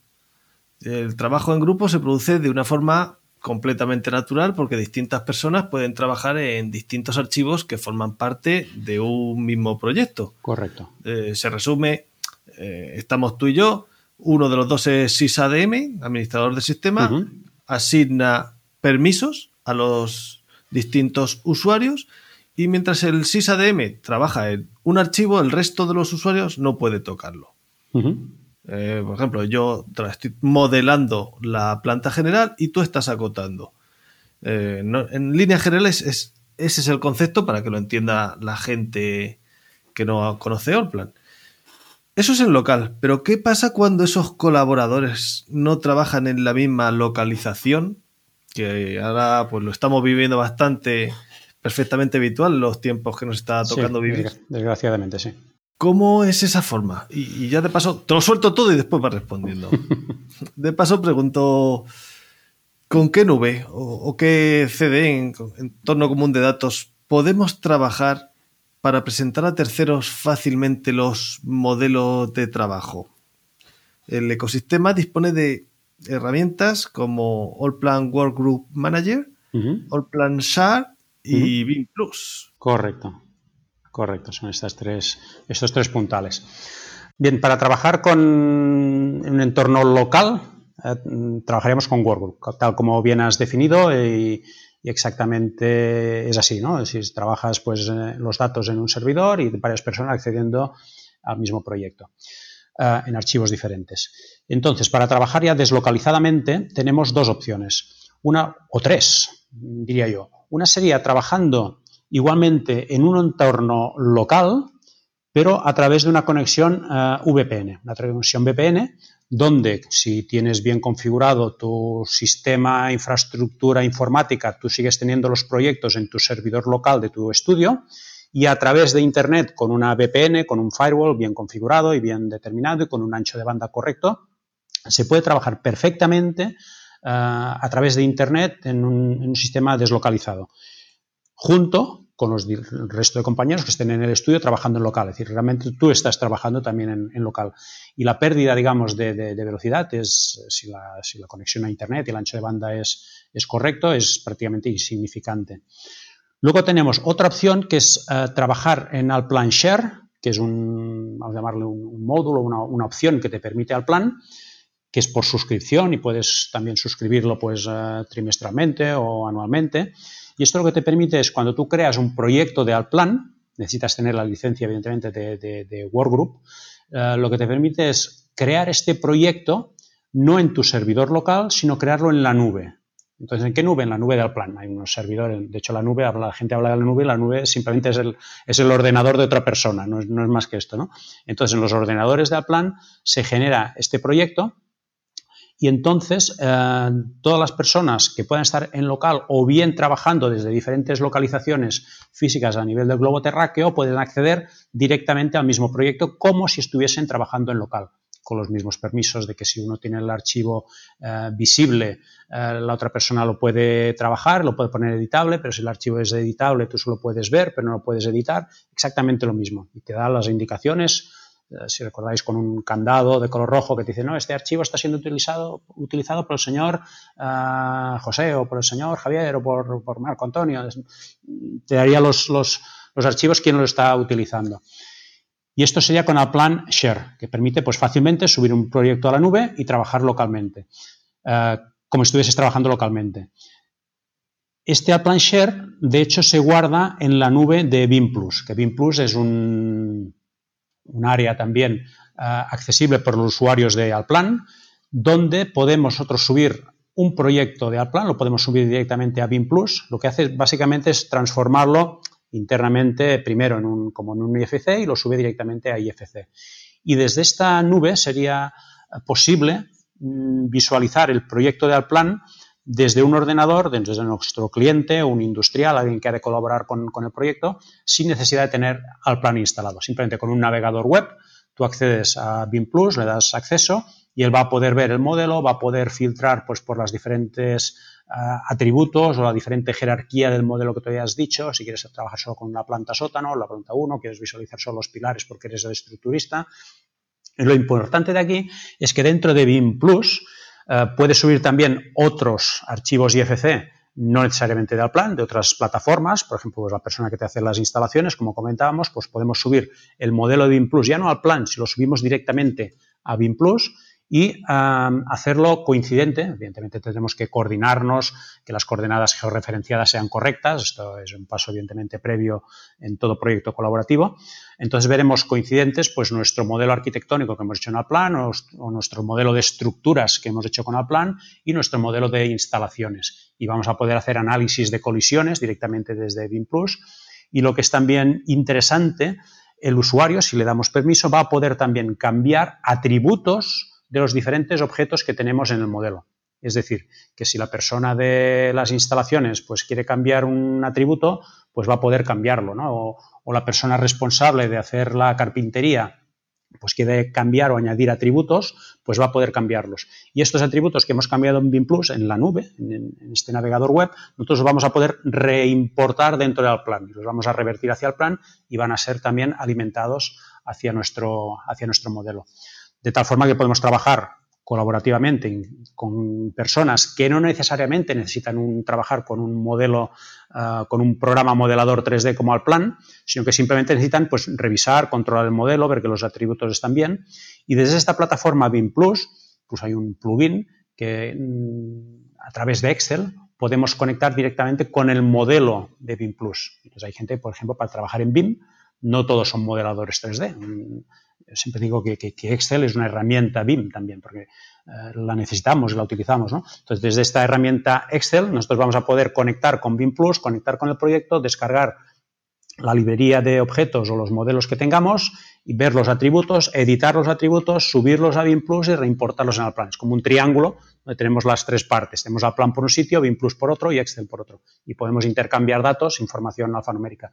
¿Qué no podremos hacer, evidentemente, desde BIM Plus o desde Excel, cambiar la geometría de un objeto. Si, si por ejemplo, pues hay un, falso techo pues, que nos eh, impide poner las instalaciones, lo que haremos será comunicar desde BIM Plus, la persona responsable, poner lo, que denominamos una tarea. Una tarea que diríamos, pues mira, el señor responsable hace los falsos techos, pues resulta que las instalaciones necesito 3 centímetros más porque no me cabe la instalación.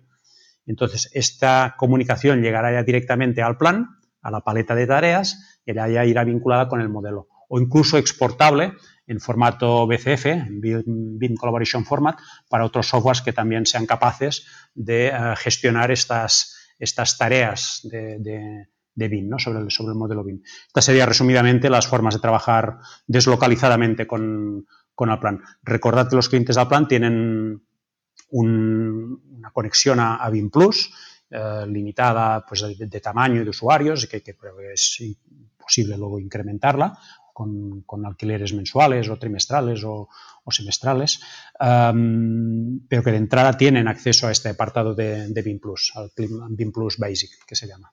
Muy bien, pues rebasada ya la hora y media, yo creo que deberíamos ir entrando en el tercer bloque que vamos a dedicar a las novedades en Alplan. Eh, se está presentando en estos días la nueva versión 2021 aquí en España, con lo cual está recién salida del, horno. Vamos a hablar, vamos a preguntar por algunas de esas mejoras y, novedades.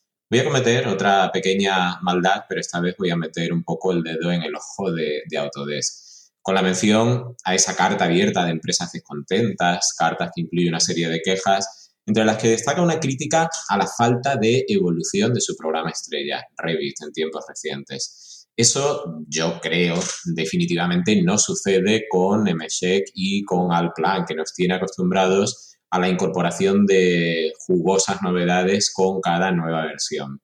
Ahora te preguntaremos por cuestiones específicas de la nueva versión, pero Em, al hilo de, mi última pregunta, me gustaría ir abriendo fuego con una valoración inicial de lo que parece, desde mi punto de vista, un camino claro emprendido desde hace algunas versiones. Al mm, desde mi punto de vista, insisto, ha pasado de ser una herramienta para confeccionar planos a partir de un modelo a centrarse en el modelo mismo, sin, por supuesto, perder de vista las capacidades de generación de la documentación gráfica tradicional.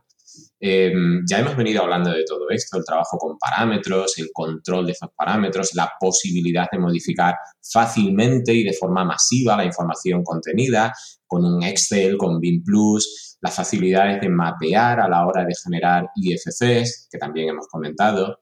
Hemos pasado de las capacidades de interoperabilidad a las novedades. Así que la primera pregunta es, ¿las novedades de la nueva versión siguen apostando por el control del modelo y por una mejora en la interoperabilidad? ¿Seguimos apostando por el IFC? Sí, sin duda. Eh, de hecho, muchas de las novedades están vinculadas directamente con, el control del, modelo y entre ellas, pues cabría destacar, por ejemplo, los denominados eh, estilos de muros, que vienen a ser como una especie de familia denominada así en otros, en otros programas. Eh, esto es que nosotros podemos tener eh, un muro con, con un nombre, una etiqueta, un atributo que le llamaremos estilo de muro, que lo tenemos definido en la biblioteca con unas ciertas características, pues un muro de dos hojas, con estas características de materiales, etc. Entonces, todos los muros que nosotros tenemos modelados en nuestro edificio, eh, podría ser interesante en algún momento decirle, pues ahora este estilo de muro cambia, o cambia la representación, o cambian los atributos, o cambian las alturas, o cambia el número de hojas. Entonces, cambiando este estilo de muro, automáticamente todos los muros que ya tengamos modelados en nuestro proyecto van a ser cambiados. Hasta ahora, cuando nosotros modelábamos un muro, que lo podíamos seleccionar, por ejemplo, de, los asistentes, eh, este muro, cuando lo insertábamos ya en nuestro proyecto, en nuestro archivo, dejaba ya de tener vinculación con el asistente. El asistente, de hecho, como si lo queremos borrar, no, no, le afectara. Nuestro muro seguía ya latente.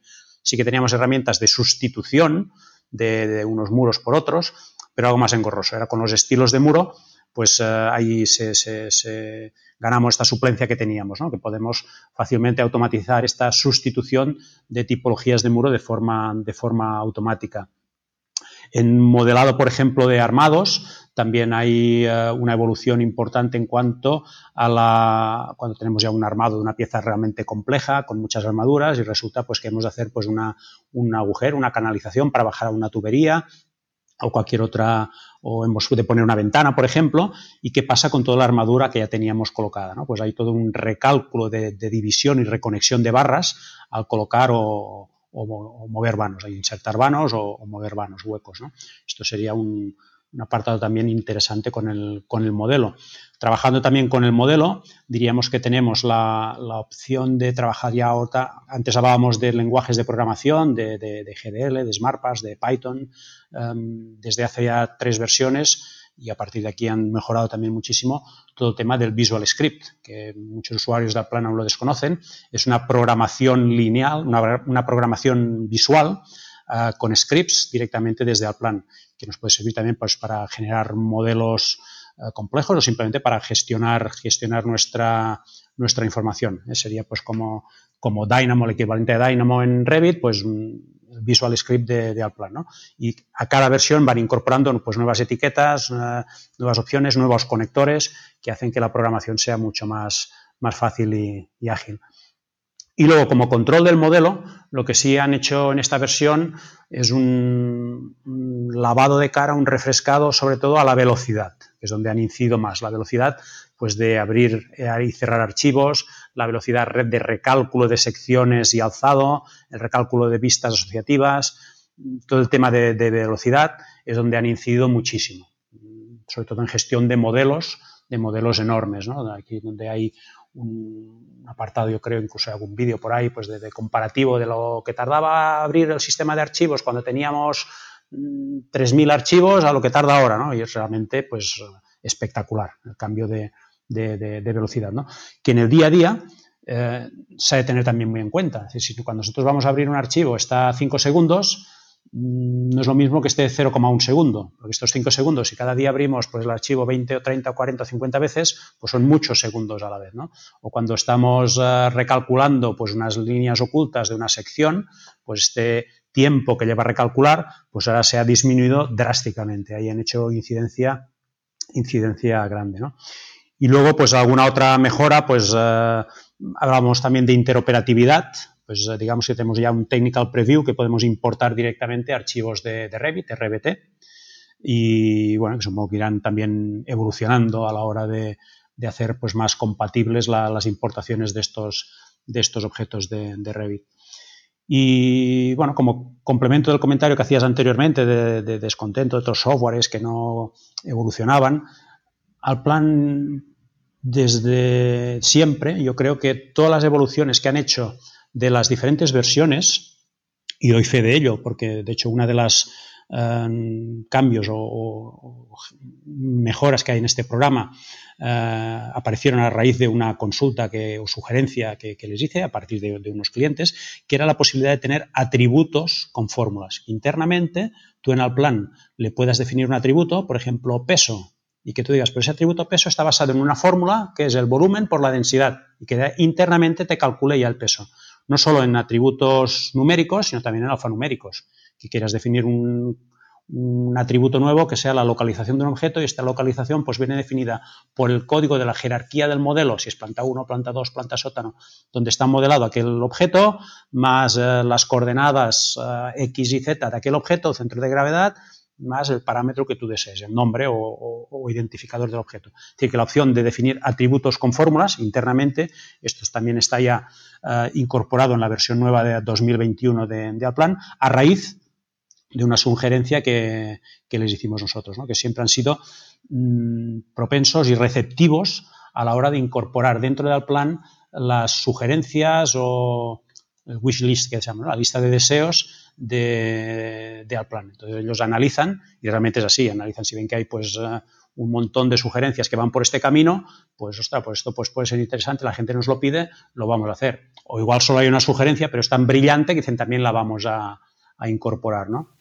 Oye, eh, y, en la interfaz, porque mm, Revit tiene muchos usos y Graphical no sé, pero al final la interfaz es prácticamente la misma para todos los usuarios. En Allplan, cada usuario tiene configurada una interfaz, se pone el módulo aquí, el otro me interesa tenerlo en el lateral, que no se parece la tuya a la mía, a no sé que usemos la original. exacto. Uno trabaja con módulos, otros con la barra de herramientas, los nostálgicos, los más modernos con la Action Bar. y la configuración de todas estas, pues también es muy personalizable y con modificaciones en cada versión. Bueno, y se me ha olvidado los que venimos de MS2 con teclado. Con teclado, con las abreviaturas, modo pianista, como decía Rogelio Carballo. Sí, sí, se sigue, se sigue teniendo el tema de, asignación de teclas directamente a funciones. Eh, efectivamente, dentro de... ¿Hay alguna sorpresa? Eh, bueno, dentro de Action Bar también han redefinido toda la, estructura de, herramientas, han, añadido nuevas herramientas, la distribución, sobre todo han enfocado bastante en el tema de Action Bar desde hace varias, varias versiones. Yo creo para dar una, una vista, es decir, cuando alguien desconoce al plan y abre al plan, pues que se parezca, oye, pues mira, más o menos se parece a la otra herramienta a nivel de distribución de menús, pero la que te pones dentro, evidentemente, cada herramienta tiene sus, o cada software tiene sus particularidades. ¿no? Ah, aquí hay algún cambio de reubicación de herramientas de, Action Bar y diría también, ah, y lo comentabas, que cada usuario tiene sus propias ah, manías o sus propias formas de, de ubicar las herramientas, que al final es lo que te da productividad. ¿eh? Entonces, eh, por ejemplo, si tú estás en un estudio y tú puedes, y me pasa a mí, que a veces voy a un estudio, llevo muchos años en el plan, tienen configurada la disposición de herramientas del interface de una determinada forma que no sé encontrar las herramientas y me cuesta horrores. Pero tú no llevas años trabajando con el plan, ya, pero es que no sé dónde está esto, lo, estoy buscando, ¿no? Y me cuesta, me cuesta, me cuesta mucho, ¿no? Eh, a nivel de, versión nueva sí que hay esto, reubicación de algunas herramientas dentro del, Action Bar, pero por ejemplo yo creo que trabajando con la configuración de paletas, pues es una configuración muy válida que tenemos en, en Alplan para la rápida ubicación y localización de herramientas, que si trabajas con Action Bar, si ya tienes la localización de las herramientas, ya tienes tu personalización, ya no te preocupa. Pero cuando empiezas a trabajar con una herramienta, lo que interesa es que no tengas herramientas ocultas y que tengas que empezar a desplegar con la flechita negra dónde está esta herramienta, irla buscando, sino que las tengas todas a la vista. Aunque tengas menos áreas de trabajo, y hoy en día no es importante porque puedes tener dos, tres, cuatro monitores conectados y no tengo la pantalla de herramientas, no te tengo una vista en planta, no te tengo un alzado, no hay, ninguna, no hay ningún impedimento en esto. ¿no? Entonces, cuanto más herramientas tengas en vista, eh, más fácil te es eh, aprender y localizarlas y aprender el, programa. Y a nivel de, bueno, yo por ejemplo soy partidario, utilizo bastante la genérica, al plan, lo que es la configuración de paletas con los iconos, que es a nivel de formación es la que me ayuda más. ¿no? sobre todo a veces cuando has de dar soporte. Si dices a alguien que empieza en el programa, oye, pincha arriba a la derecha que hay un icono que aparece como un televisor que tiene una letra en medio, se pierden, ¿no? Entonces, si tienes una uniformidad, pues ves cuatro iconos de izquierda a la derecha y es mucho más fácil aquello por teléfono, incluso sin conectarte, reubicar las, las herramientas. O incluso utilizar la, los, digamos, los menús clásicos, ¿no? Con el botón Alt, que lo puedes pulsar, ir a archivo, edición, crear, modificar. Yo muchas veces cuando no sé dónde está una herramienta, digo, a ver, ¿esto qué es? ¿De creación o de modificación? Vale, de creación. Venga, pues ¿dónde está? Y muchas veces, antes que buscarlo en el Action Bar, la, la localizo ahí. Correcto. Yo creo que es buscar un sistema... Uh más o menos lógico que te ayude a, ubicar las herramientas. Y cada, cada usuario puede tener el, suyo. ¿no? Eh, puedes trabajar con Action Bar y, trabajar perfectamente, puedes trabajar con paletas o, incluso hay gente que trabaja simplemente con, teclado prácticamente. no ves ni una herramienta, con el botón contextual, el botón de la derecha del ratón en Outline se hace servir muchísimo y te da acceso a una cantidad de herramientas eh, eh, brutales, ¿no? sin necesidad de ir a buscar la herramienta donde, donde está. Es decir, hay atajos atajos de teclado o atajos directamente con el ratón que te facilita muchísimo la, operatividad del programa. Sí, la verdad que eh, ese es otro gran aliado, ¿no? El, uso del ratón, la verdad que creo que es bastante inteligente y creo que es de los mejores implementados, que no solo con el menú contextual del botón derecho o la eh, función sumatorio que puedes activar, sino esta posibilidad de hacer doble clic derecho, doble clic izquierdo, ¿no? Y que cada una de estas opciones, pues, eh, sea editar, crear un nuevo elemento, etcétera, ¿no? La verdad que también es bastante, bastante potente ahí. Cierto. Marco, ¿querías comentar algo tú? No, simplemente iba a comentar, estábamos hablando de la Action Bar, que la Action Bar para, para, para quien no sepa lo que es la Action Bar es la cinta de opciones de Revit o de Word o de lo que quiera que sea. Eh, en Alplan se trabajaba con las barras de, herramientas, luego con una estructura de módulos y eh, no sé si fue en la 2018 donde se implementó la, la, Action Bar, que yo creo que a todos nos costó un poco al principio, ¿verdad? Porque nos costaba eso, localizar las herramientas, pero bueno, la verdad es que te acostumbras a ella y, bueno, como es contextual y tal, pues al final sí, sí acabas utilizándola. Yo reconozco que un poco en función del trabajo que estoy desarrollando utilizo la Action Bar, utilizo una configuración de módulos, aunque en definitiva lo más práctico siempre es la configuración del teclado y, a ella sí que no hay duda. Llevártelo en un USB o yo tengo en, Dropbox mi configuración personal y si aterrizo en otro sitio la cargo y, sin problema, porque si no es lo que tú dices. tú tienes, efectivamente, tú tienes tu configuración y si te la cambian, pues estás completamente perdido. Sí, te has perdido. Em, bueno, lo cierto es que teníamos aquí una batería de, preguntas, pero como has hecho esa eh, introducción muy general a las novedades, ya, eh, bueno, pues has pisado muchas de ellas, lo cual no, deja de estar mal. Así que no te voy a preguntar yo por la aplicación de, de programación visual, ya lo has explicado tú muy bien. Tiene ya, dispone también al plan de esa aplicación de programación visual Evidentemente es mucho más joven que, las conocidas Grasshopper, Dynamo, pero a mí me, ha resultado muy convincente el vídeo de presentación de esta nueva versión porque está muy, muy integrado con Alplan. En el ejemplo se muestra un diseño estructural completamente parametrizado que luego, no obstante, eh, puede modificarse desde Alplan, es decir, no hay que entrar a la aplicación de programación visual para cambiar eh, valores, cambiar parámetros, entonces todo resulta muy, muy dinámico. Tú ya has explicado cómo funciona, pero yo te quería preguntar eh, sobre la experiencia. No sé si tú tienes experiencia con la herramienta o has tenido oportunidad de recoger quizás testimonios de experiencias ajenas. Em, ¿Se está utilizando la, aplicación de programación visual? ¿Qué resultado da? Se está empezando a utilizar. Eh, como bien dices, es una aplicación aún joven eh, que ha ido mejorando versión a versión y la experiencia de, usuarios o mía misma, acostumbrado tengo mucha más experiencia pues en, programación de SmartPass que no en, Visual Script, ah, pero bueno, es una herramienta bastante, bastante intuitiva. ¿no? Mm, mis ah, aplicaciones o donde quiero enfocar más el desarrollo de, Visual Script no es tanto en la generación de, modelos, como esta, este vídeo que comentabas de la presentación de la 2021, sino tanto a la gestión de datos del modelo, que puedas mm, fácilmente, mediante un Visual Script, pues localizar todos los atributos que tengan un determinado valor y sustituirlos por otro, o que aquel atributo te implique, por ejemplo, un cambio de color del objeto. Cosas de este tipo, ¿no? Por ejemplo, eh, una cosa que estoy trabajando es que tú tengas un, modelo y eh, puedas utilizar aquel modelo para certificación de la obra. Y tú puedes decir, pues mira, cuando algo está certificado lo pondré en verde y cuando no está certificado está en rojo. Evidentemente, cuando empieza el control de, la obra o la obra eh, estará todo en rojo porque aún no está nada construido ni certificado y a medida que se va construyendo que tú puedas ir localizando estos datos. Y esto que se puede localizar, pues por, las, por el atributo fecha, por ejemplo, que es un atributo también interesante que tiene al plan, y a partir de aquí que automáticamente, mediante esta programación, que sea capaz de localizarte los atributos eh, que tú buscas y que te cambie ya el color directamente del, objeto, sin necesidad, por ejemplo, de recurrir a Excel o, de, editar, de editar manualmente el, el modelo, buscando atributos o cambiando los atributos uno a uno de los diferentes objetos que, tengas en la, base de datos.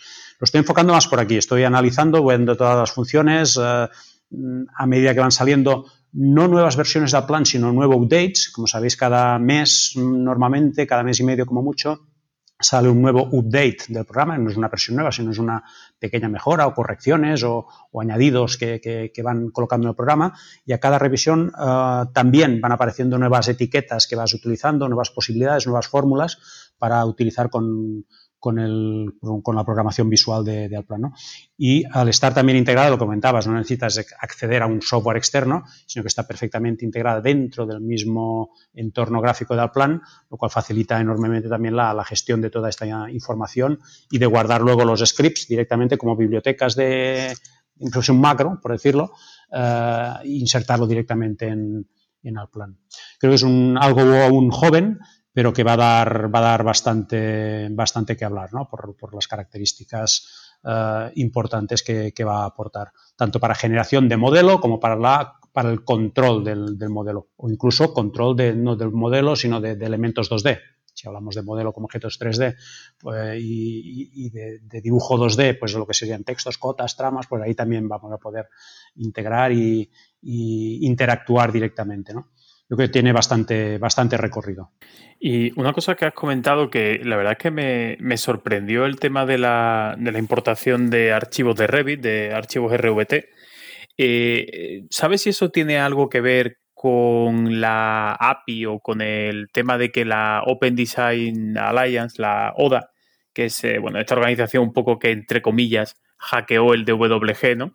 Pues ahora ofrece una serie de APIs para ciertos desarrolladores para eh, permitirle trabajar con archivos RVT. ¿Sabes si este desarrollo de, Alplan está basado en ese API o, es un tema interno suyo propio?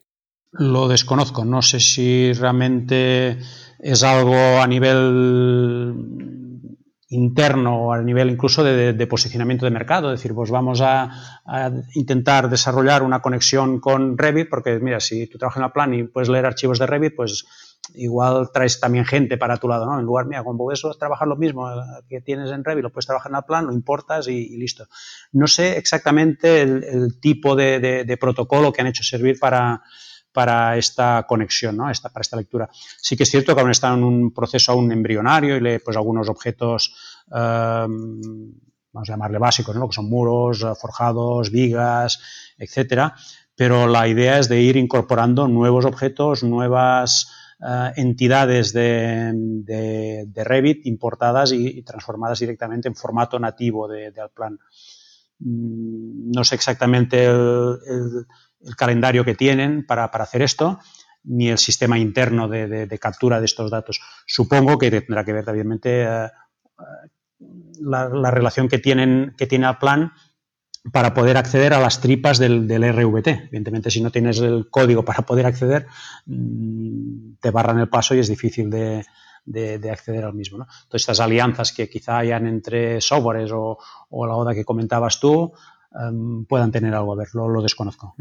Pues a ver si. Hombre, a mí me ha dado la impresión con las dos o tres pruebas que he hecho que, verdad, es como, diría yo, es como la importación regulera ahora mismo de un IFC para que nos entendamos. O sea, eh, muros, eh, bueno, muros, eh, forjados, ese tipo de elementos, sí, más o menos pilares, pero es verdad que a lo mejor llegan los elementos de carpintería y ya empiezan a aparecer cosas raras, ¿no?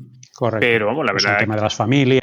sí, bueno, yo creo que es un primer paso prometedor, desde luego, ¿no? El, el poder decir eso, y aquí tienes un archivo mm, casi para tenerlo de referencia, pues como tienes un IFC, como tú decías al principio, ¿no? Que la geometría la mantiene, la representación 2D pues evidentemente no viaja en el IFC, así que mm, eh, es difícil que se pueda adaptar, pero está claro que, bueno, aparece, la propia versión aparece como technical preview, ¿no? O sea, como todavía, yo creo que ni alfa, ¿no? Es como una versión de, mira, os lo damos más por marketing y que sepáis que estamos trabajando en ello, que realmente porque hoy en día sea este es el punto de funcional, ¿no? Correcto. De hecho, ellos te recomiendan eh, que la importación sea siempre vía IFC hasta ahora. Más adelante no sé qué ocurrirá, ¿no? Pero sí, sí, está como un technical preview y la recomendación es trabajar con la importación de IFCs y supongo que esto es por un poco pues para, decir, mira, estamos trabajando en ello y, vamos por aquí, ¿no? Chicos, si queréis, mm, vamos a ir acabando, pero vamos a dejarlo arriba, sacando pecho. Más aún de lo que hemos estado disfrutando. Eh, otros programas tienen otras potencias o algo más destacado. A mí particularmente me gusta de Allplan la potencia de las herramientas locales. El juego que da, cómo permite asignar fácilmente acabados paramétricos con todo lujo de detalles, como eh, poder asignar texturas y que te dejan medio render hecho. Además, eh, solo el que ha estado haciendo mediciones de yesos eh, de un de cualquier edificio a escalímetro, le ha sonado el teléfono, ha tenido que abrir la puerta y al volver dice, a ver por dónde iba, ¿he medio este paño o no? Solo el que ha sufrido eso alabará las bondades de los locales. Mm, respecto a esta última versión, ¿alguna mm, característica que destacar? ¿Se ha mejorado en algo los locales? Sí, ahí eh, el tema de acabados de locales donde en otras versiones los acabados de, local eh, solo se representaban en una vista en animación y no podías incluso a veces capturar desde una vista alámbrica los, gruesos de, acabados de local. Por ejemplo, acabado de local de, suelo, donde tienes pues una capa de nivelación, una capa reguladora, un, parquet, eh, un, un gres. Entonces estas hojas de acabado de local o de falso techo, lo que quieras, eh, ahora son perfectamente capturables y con las dimensiones reales del acabado, representables en todas las vistas. Entonces, eh, también ayuda muchísimo pues, a la hora de definir pues, si quieres poner un tabique encima del, acabado o el tabique a justamente donde hay el forjado y luego el acabado va al lado y lado. Te, facilita muchísimo la, generación de estas soluciones constructivas. Básicamente, a nivel de locales, es la de acabados de local. En este caso es la, una de las novedades que hay.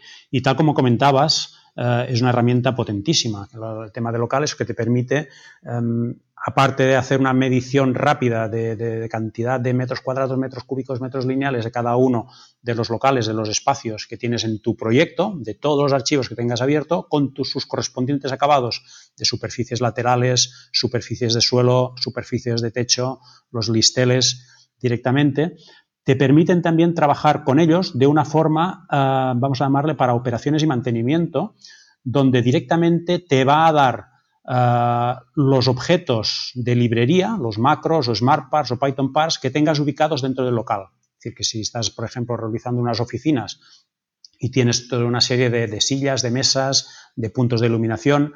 Eh, hay informes de locales que te dicen, pues mira, en este local tienes 37 sillas, 4 mesas, y si las cambias físicamente de, con el comando desplazar, pues vuelves a hacer el informe, te vuelve a dar este recálculo automático.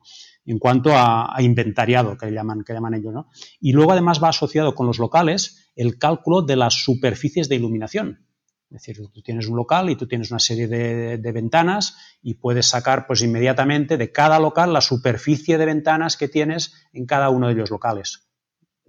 Y luego si quieres pues poner el atributo de cristal o estás haciendo pues un, modelo para operaciones y mantenimiento y quieres saber pues de, de todos los locales cuántas superficies de tipo de cristal tienes para hacer un contrato de limpieza. O quieres saber qué tipo de acabado de suelo tienes en los locales, porque no es lo mismo hacer un contrato de limpieza si tienes una superficie de madera que una superficie de mármol, porque los productos de limpieza serán diferentes y por tanto el coste de la empresa eh, de limpieza será, será, también diferente. Pues toda esta información la tenemos con los, con los locales eh, y, es de hecho una de las herramientas que, que los clientes del plan suelen utilizar más y que más beneficios da también, por cierto. Ojo, que, igual que es muy bueno en muchas cosas, también se lleva sus palos, ¿eh? Porque al ser un programa germánico, que eso es más que alemán, eh, ser germánico está bien porque te ayuda a hacer las cosas secuencialmente o tenerlo todo ordenado, ser rígido con el tratamiento de la información. Pero como no lo seas o quieras hacer algo, no, es que esto lo quiero hacer así. Mm, Allplan te dice, no, esto se hace así porque lo digo yo y no hay otra forma. Sí, esto, a ver, yo siempre digo que al plan es un, tiene una R, pero no de rígido, sino de riguroso. Al plan es riguroso, no rígido. De hecho, la fama que tiene de rígido viene quizá de versiones muy primitivas, donde no había ni entorno gráfico, todo era texto. Me acuerdo que la herramienta de modificar puntos era el asterisk mod y depende de dónde ponías el cursor, si en la parte de arriba o en la parte media de la pantalla te capturaba una herramienta u otra, era realmente rígido, eh, rígido ¿no? Ahora no es nada rígido, al contrario, es mucho más rígido otros softwares que no al plan, pero sí que es riguroso y te exige pues esto ha de ir aquí, esto de aquí, esto de aquí. Y de hecho tengo una, anécdota, y hablando, por ejemplo, que hablábamos ahora de, de, novedades, de versiones y sugerencias de usuario, me acuerdo hace unos años que se les planteó a los alemanes oye, mira, es que usted, es que yo tengo un muro que, eh, que hace 3,99 y quiero que la cota ponga 4.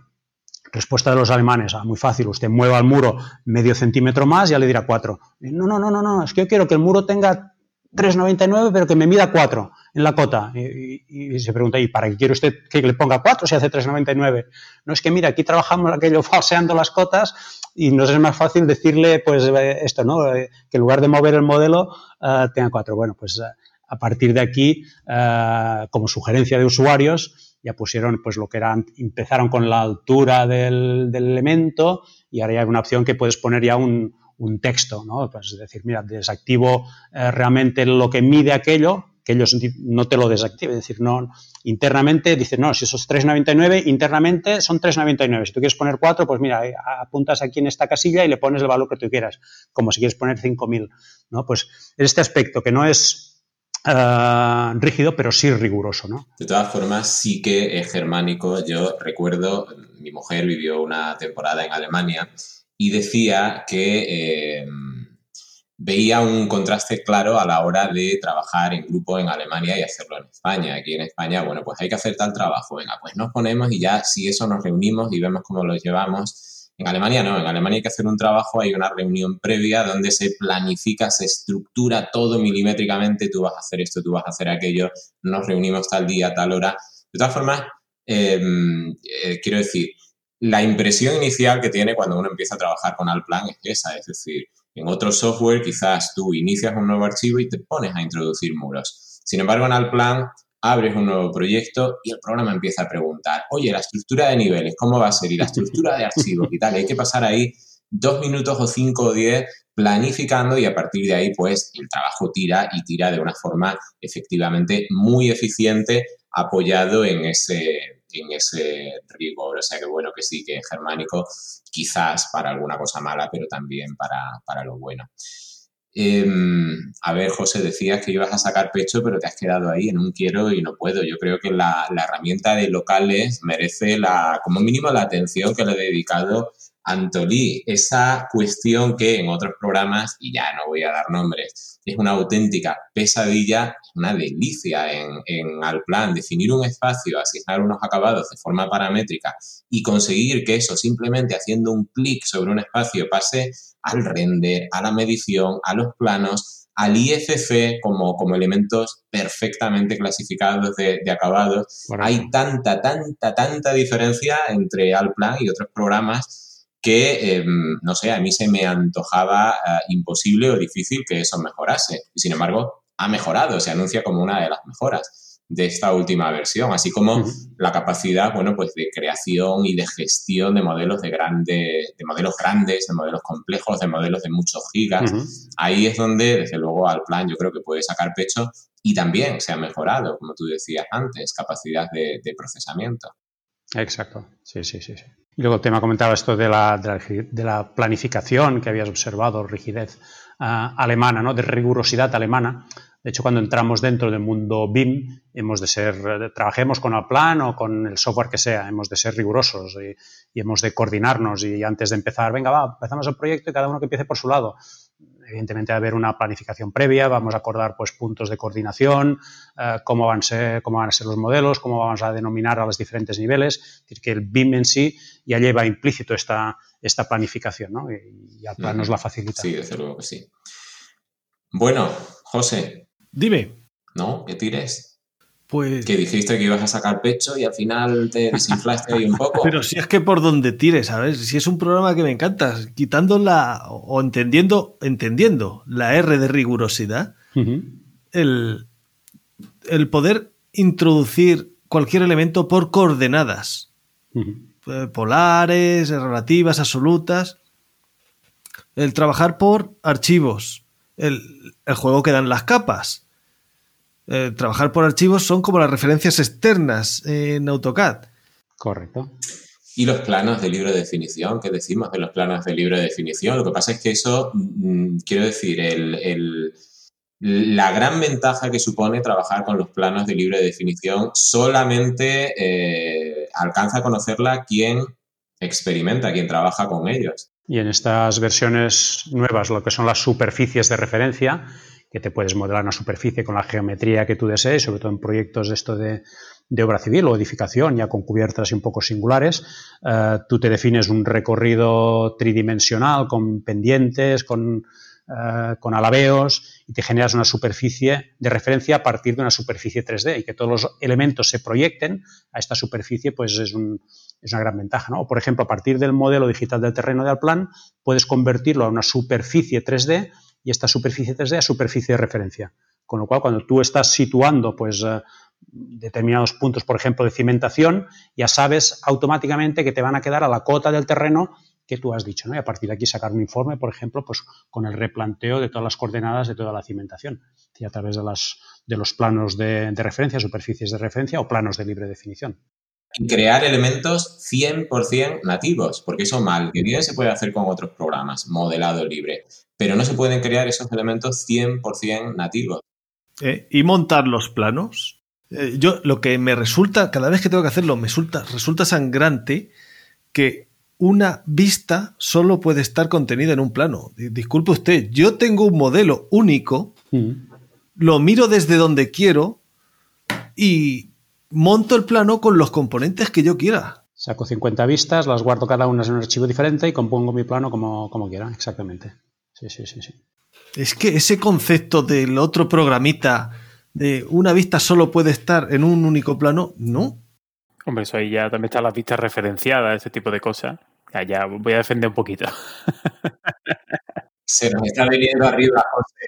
Todos esos softwares tienen sus sistemas, evidentemente no, no, decir que uno sea ni más bueno ni más malo, es decir, cada, cada, software hará cosas de una forma buena y otras no menos buena y, y, lo que un software lo hace mejor, lo otro lo hará peor, pero bueno, no, es decir, a este nivel de software que estamos hablando, ya pues de, de, de Revit, de ArchiCAD, de, de, Bentley, de Alplan, no puedes decir, este es mejor que el otro, son softwares totalmente diferentes enfocados mm, para una forma de trabajar totalmente diferentes y probablemente para un tipo de cliente y de proyecto totalmente diferente, ¿no? Pero claro, son programas ya de envergaduras que no son descartables, digamos, este no me sirve porque es malo. No, evidentemente. No, pero está claro que... No, cualquiera de ellos... Sí, pero a nivel de, producción de planos, realmente el plan es una herramienta muy buena para componer planos. Eso sí es verdad que, funciona mejor el referenciar, duplicar planos, eh, volver a colocar archivos coincidentes o vistas coincidentes, digamos, una encima de otra. Todo ese tipo de cosas se hacen súper sencillo. Filtrar el contenido de la vista sobre la marcha cuando generas el plano. O sea que ahí tiene, tiene mucho que decir cuando hay que hacer un, no sé, un proyecto de 500 planos. Desde luego, esas herramientas se te empiezan a, O sea, empiezas a sacarle de verdad partido y a, entenderlas. Y sobre todo, al final de ese proceso de, de modelado y generación de planos, se manifiesta de nuevo la ventaja de eh, esa dualidad BIM-CAD, es decir, generas una vista y ahora la mantienes sincronizada con la realidad del modelo o por la razón que sea, la conviertes en un CAD, es decir, la desvinculas del modelo y empiezas a trabajar con herramientas CAD sobre esa vista o sobre cinco para bueno, pues probar distintas composiciones. que es definirla como diferentes alternativas, diferentes versiones de un mismo alzado, por ejemplo. Efectivamente. En fin, que evidentemente cualquier modelador de estos grandes pues te va a permitir eh, llegar con éxito al, 99,9% de las posibles tipologías de proyectos. Pero bueno, hay programas pues que sí que manifiestan unas claras ventajas en algún sentido y nos hemos puesto ya aquí en plan abuelo cebolleta y, y bueno, la verdad es que hay algunas que sí que justifican por sí solas el conocer al plan como herramienta. Seguro, seguro que sí. Todos los grandes modeladores hacen lo mismo, de una forma o de otra. Puede que una de las cosas las hagan, uno en particular la hace de una mejor manera y el otro cuesta más. Y por contra, tendrá otra característica que hará mejor el segundo que el primero. Hmm. Pues si no queréis nada más, pasamos de lo profesional a lo personal y que Antolín nos cuente alguna cosa suya con el test de Viero. Vaya. No me asustéis. Antolí, tú que tienes eh, algún pelo blanco por ahí, ¿cuál fue tu primer ordenador y tu primer smartphone? Pues mi primer ordenador fue un Amstrad y el primer teléfono, pues creo que fue un Nokia, no me acuerdo el modelo, un Nokia de aquellos gordotes que pesaban, ¿eh? Ay, esto me toca la patata. ¿El 464, el 664? Podría ser. Soy muy malo yo para, los gadgets, soy muy, soy muy malo de recordar. Pero no gordote, que pesaba bastante y que la cobertura dejaba bastante de, desear. No, me refiero el, el primer ordenador. Ah, el, Astra, sí, sí, esto fue un Amstrad. ¿De cinta o de disco? De disco. 464. Y un Spectrum, perdón. Y un Spectrum ah. también, también tuve un Spectrum por ahí. ¿iOS o Android? Ah, Android. ¿Libro de papel o digital? De papel. ¿Eh, Marco? ¿Playa o montaña? Ambos. ¿Eres un cocinillas? Sí, me gusta. Me llaman así a veces en casa, cocinillas. ¿Y tu plato estrella es? La paella. A ver cómo sales de esta. Aquí quería yo llegar. ¿Con cebolla o sin cebolla la tortilla? Pues con cebolla. Y si podemos poner algún ingrediente más, pues mejor. Algún choricito y alguna cosita más, pues para darle más, más gusto. Me gusta eh, añadir cosas y ser creativo, pero con cebolla. No hay manera, ¿eh, José? Algún día remontaremos. Seguimos. ¿La película que más veces has visto? A ver, no soy muy cinéfilo, soy más de, de películas documentales, sobre todo de, deportes. No te sabría decir, cualquier película documental de deportes, alguna de estas. ¿La canción que te pone las pilas? Pues cualquiera de Bruce Springsteen o de Status Quo o textos de mi época. Buen gusto. ¿Aquel libro que tanto te hizo disfrutar? Cualquier libro también de, aventuras, de deporte, de montañismo. ¿El lugar que tanto te gusta es? Pues el mundo. Eh, ¿Algo más preciso? Vamos a decir que dentro del mundo eh, el aire. Me gusta volar. Porque el que no lo sepa creo que es parapentista, no. Sí, sí, por ahí andamos. ¿Se dice así? Haciendo, haciendo cosas por el aire, parapentista, sí. Sí, sí, es un, buen sistema de, desconexión. Y de sensación de libertad. Y sensación de libertad, correcto. La comida con la que te chupan los dedos. Pues cualquier comida. Mientras esté bien cocinada, toda me gusta. La afición que te encanta es. Deportes, eh, básicamente, y escuchar música relajadamente. Si no hubieras sido técnico, ¿de mayor te gustaría ser? Pues quizá mm, entrenador de algún deporte. Original. De los episodios que has escuchado, ¿el BIM Podcast que más has disfrutado ha sido?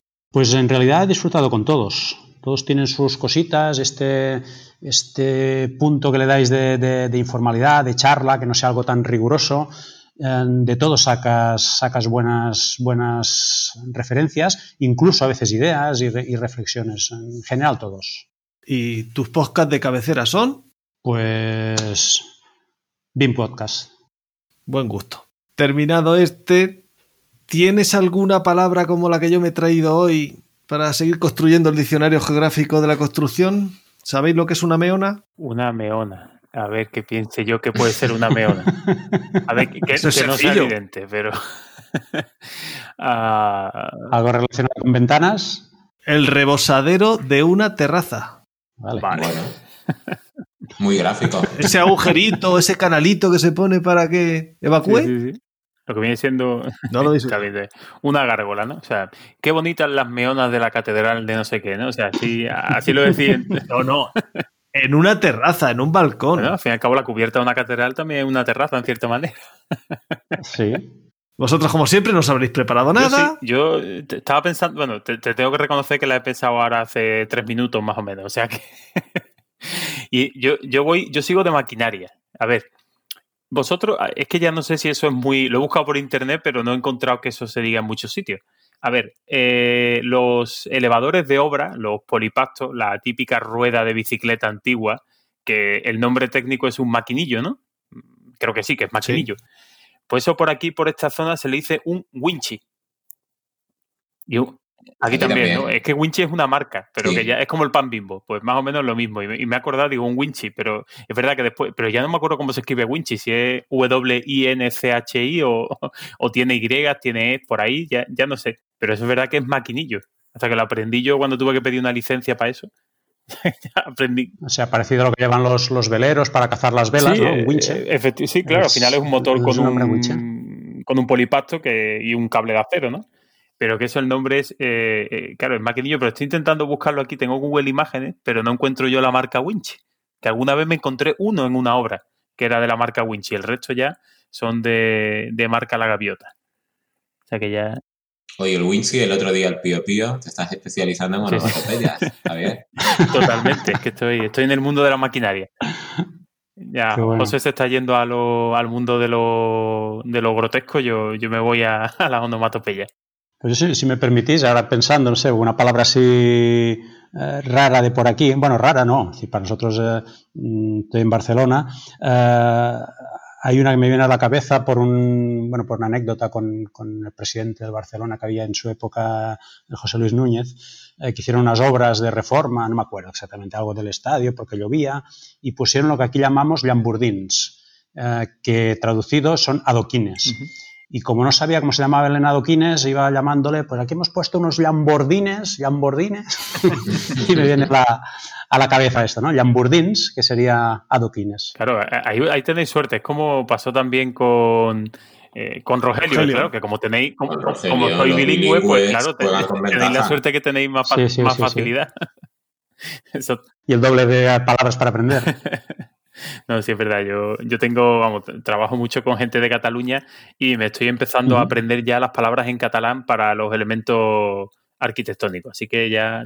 Constructivos. estoy aprendiendo más de una palabra que de vez en cuando llega a la obra y dice, oye, ¿esto qué es? Y digo, joder, macho. Digo, no sé lo que me estás diciendo en catalán, por favor, intenta. Y dice, es que yo no lo sé decir en español. Digo, joder, pues la hemos liado. A ver, enséñamelo y ya buscamos a ver qué palabra es. Con la foto. Exactamente. No, no, pero está bien, está bien. Me gusta, me gusta ese tema. Está, está curioso cuando tenemos esos, esos choques culturales. La verdad que, que se aprende mucho con el idioma. Yo creo que ahí hay la, riqueza, ¿no? Más que, que, la sí, que es la riqueza yo, tengo a mí, de, eh, lenguaje de, de, todos los Sí, yo aprender palabras nuevas y tal me, parece magnífico, vamos, la, la riqueza que te, que te aporta. Y ya si es el alemán que tiene, eh, eh, el alemán y, Marco lo sabe porque Alicia, su mujer, sí sabe alemán, tiene una riqueza para construir palabras nuevas que es fascinante, desde luego. O sea, para unir palabras y que sea una sola palabra es, increíble las cosas que se sacan estos alemanes. Y alemán, relacionando con Alplan, me acuerdo una frase, porque aparecía en las primeras versiones, la versión 9, creo, 10 de Alplan, cuando tenías que esperarte porque estaba haciendo un cálculo, aparecía Bitte warten, que es, y luego lo tradujeron como sírvase esperar, por favor. no, por estar Bitte warten. Pues sí, sí, está bien, está bien. Y Marco, ¿tú no tienes palabra de, de tu tierra? Mm, no, no he pensado, no he pensado. Mira, mm, acabo de volver de, Baleares y por, citar alguna, eh, allí cuando vi la base de precios de Baleares me encontraba el maré, el maré, el maré y no tenía ni, idea de lo que era. Al llegar allí pues ya relacioné con eh, las viviendas históricas, están hechas con, con, han puesto con sillares de piedra arenisca, es muy normal allí y ese es el muro de Mare. Pues, pues Curioso. Mm, y aparece, aparece como tal en la base de precios, en el capítulo de albañilería. Ah, pues ese, no, lo conocía yo. Original. Y, bueno, Antolí, ya que hemos pasado esta fase personal, ya que somos íntimos, aquí estamos y que nos escucha poquita gente, ¿tienes alguna, alguna primicia que puedas darnos? Bien sea de, del propio plan, de algún proyecto que te estés embarcando, algo así curioso que, no, que nos puedas contar.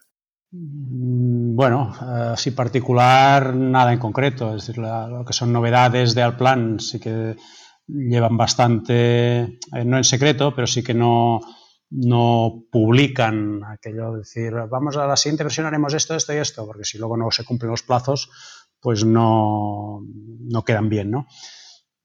Principio, bueno, la, primicia que me gustaría dar es que todo este tema del COVID y del virus pues ha desaparecido y que seguimos ya todos como antes eh, o mejor que antes y que, bueno, todo el mundo tira hacia adelante, ¿no? Y, que ha desaparecido todos los, problemas inherentes a este estado que estamos ahora, que de bien seguro pasará me gustaría dar la noticia, la primicia de que de aquí tres días todo esto se ha acabado. Pues sería, sería estupendo, desde luego. La, mejor primicia de, de BIM Podcast, desde luego. ¿Qué cambiaría de BIM Podcast, de este nuestro programa? ¿Qué cambiaría? Sí. Mm, pues la verdad. Al eh, pesado del delineante, la música. La música introductoria está muy bien. Le da, le da vidilla. Eh, no, no sé. Eh, quizá aquí tendrían que ser más los, no sé, hacer un, los dientes en general. No sé si la, duración quizá de las sesiones, a mí se me ha hecho corto, ¿eh? mirando el tiempo, digo, llevamos aquí casi dos horas y media y se me ha hecho relativamente, bueno, muy corto, ¿no? Pero bueno, en general es que todo el formato me parece, me parece bien, ¿no? Todo este formato que dais de entrar como una charla, sin entrar mucho en los aspectos eh, técnicos o pregunta-respuesta, me parece, no sé, una cosa muy informal, pero a la vez hablando de temas, de temas realmente serios. No, aparte no sé si es la, duración, quizá, no sé, pero aquí lo tendría, para mí no, ¿eh? pero quizá para otras personas eh, tendrían que, mirarlo, más que nada porque en, la brevedad del mundo que nos movemos ahora, que todo el mundo lo quiere para allá, rápido, hay gente que no disfruta de la, de la charla, yo precisamente disfruto y disfruto muchísimo de una buena de una buena conversación. Pero, no sé, contrastándolo con la, con la primitud de, de, algunas cosas del mundo actual, que intentan pues aquello acortar y rápido, venga, que hemos de cortar aquí porque vamos a empezar otra cosa. Pues no sé, quizá dentro de este mundo global recortarlo, pero desde mi punto de vista al contrario, alargarlo más. Y si pudiésemos estar dos horas y media más, pues sería fantástico. No, está mal, yo creo que está mal. una... No, en, nuestra línea, en definitiva. Es que nosotros sentarnos para menos de dos horas, la verdad que no merece la pena. Ya estamos, estamos consiguiendo grabar, yo creo que llevamos ya un montón de programas en racha en meses, ¿no? O sea, si este lo conseguimos sacar en septiembre, que espero que sí, ¿no? Estamos grabando hoy lunes 20 y algo, que no sé ni en qué día vivimos, 26. Pues la verdad que llevamos ya, pues por lo menos cinco o seis programas seguidos, ¿no? Así que, era una crítica que nos hacían, que no conseguíamos sacar uno al mes. Oye, pues aquí estamos sacando vuestra dosis de, charla mensual. Desde que José se ha puesto totalmente. Hombre, es que si uno no pega el puñetazo encima de la mesa, y yo grabaría cada día con vosotros. Bueno, todo esto parece que no, pero lleva a la gente que no conoce el tema y preparar charlas, preparar vídeos, eh, aunque sea de forma muy esquemática, requiere su tiempo y su planificación. No, no, no, no es cosa baldía. ¿eh? sí, desde luego que hay que, hombre, y sobre todo sacar el tiempo, coordinar agendas. Eh, bueno, hay un montón de cosas que, siempre decimos. Hay, hay un trabajo por detrás que Marco escriba el, guion, que José se lo lea y lo estropee, que yo no lo lea. O sea, son un montón de cosas que, están ahí que, que, hay que ir haciendo y, hombre, son un proceso. Bueno, hablando de agenda y coordinación, Antolino, ¿recomiendas a un invitado para un próximo programa? Pues mira, sí, yo recomendaría a, una persona que se llama Eloy Coloma, es arquitecto, doctor arquitecto, de la empresa, empresa Coloma Armengol, que es, eh, yo creo, uno de los impulsores de, de BIM, uno de los, no, voy a decir fundadores, pero sí de las primeras personas eh, que dedicó su vida y alma al mundo del BIM aquí en España. Conoce un montón eh, todo este sector, eh, de hecho es director de algunos másters presenciales de, BIM en universidades, ha dado charlas a lo largo y ancho del territorio, conoce también el sector latinoamericano y es una persona con, con muchos conocimientos referente al BIM, pragmática, como soy yo también, no solo la parte teórica, sino, bueno, esto se ha de hacer, pues a ver, nos arremangamos y cómo se hace, ¿no? No quedarnos solo en la parte teórica del BIM, que está bien, que hayan teóricos, pero al final eh, las cosas han de hacer, ¿no? Y este pragmatismo yo creo que, que Eloy Coloma lo, cumple con, requisitos y además con un conocimiento eh, brutal de todo el mundo, de todo el mundo BIM. Nos consta, así que apuntado queda. Perfecto. Muy bien, pues yo creo que ya, eso por no, por intentar contentar a los que se quejan ya de la mucha duración, venga, vamos a intentar ver si lo cuadramos más o menos en dos horas y media. Así que nada, lo que, lo que siempre hacemos, eh, muchísimas gracias por, haberte prestado a venir aquí a, echar un, un ratito largo para algunos, corto para otros, pero lo que es seguro es que es interesante y nada, muchísimas gracias por, haber venido y que sepas que siempre que, quieras venir aquí a contarnos cualquier cosa, pues tienes tu, sitio y tu, micrófono abierto. Nada, pues muchas gracias a vosotros por la, por la invitación y poder participar en vuestro programa y por poder poner así mi, granito de, arena. Y agradeceros sobre todo a vosotros, a BIM Podcast, el trabajo de difusión del, del universo BIM que estáis haciendo y del que todos sin duda salimos, salimos beneficiados. Gracias. Pues esperemos que con este programa pongamos un granito de arena más. Muchas gracias porque creo que ha sido, Antolí, interesante para, todos, para los que no conocían al plan y, eh, bueno, pues has tenido incluso la capacidad de poder enseñarnos a tres expertos como nosotros, que como ya decía antes, José, lo conocemos casi todo, por no decir todo el programa. Evidentemente es broma. Yo particularmente he aprendido muchísimo en esta charla, así que por esa y otras cosas, muchas gracias. Me alegro, gracias a vosotros. Pues sí, Antolín, ha sido un placer tenerte, disfrutar, escucharte y aprender.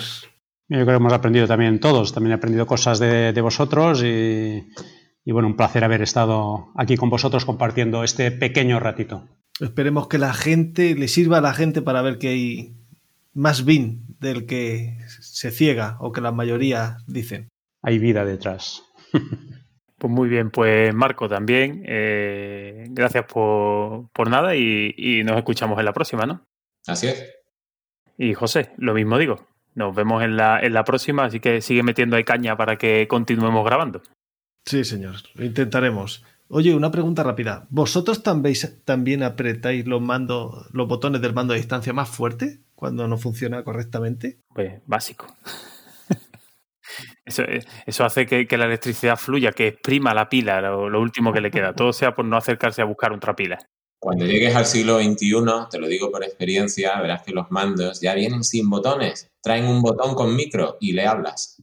Entonces habrá que gritarle más, ¿no? En vez de pulsarlo más fuerte. Totalmente. En fin, bueno, mientras, mientras llegamos al futuro, simplemente deciros que hasta aquí este vigésimo noveno episodio de BIM Podcast. Si quieres proponer algún tema, sugerir invitados o te animas a participar con nosotros y venir aquí a charlar un rato, pues eh, tienes las puertas abiertas. Puedes dejarnos un comentario en bimpodcast.com, seguirnos en nuestros perfiles de redes sociales o escribirnos un mail a info.bimpodcast.com encontrarás todos los enlaces mencionados en el programa, o al menos todos los que seamos capaces de escribir en las notas que acompañan a este episodio.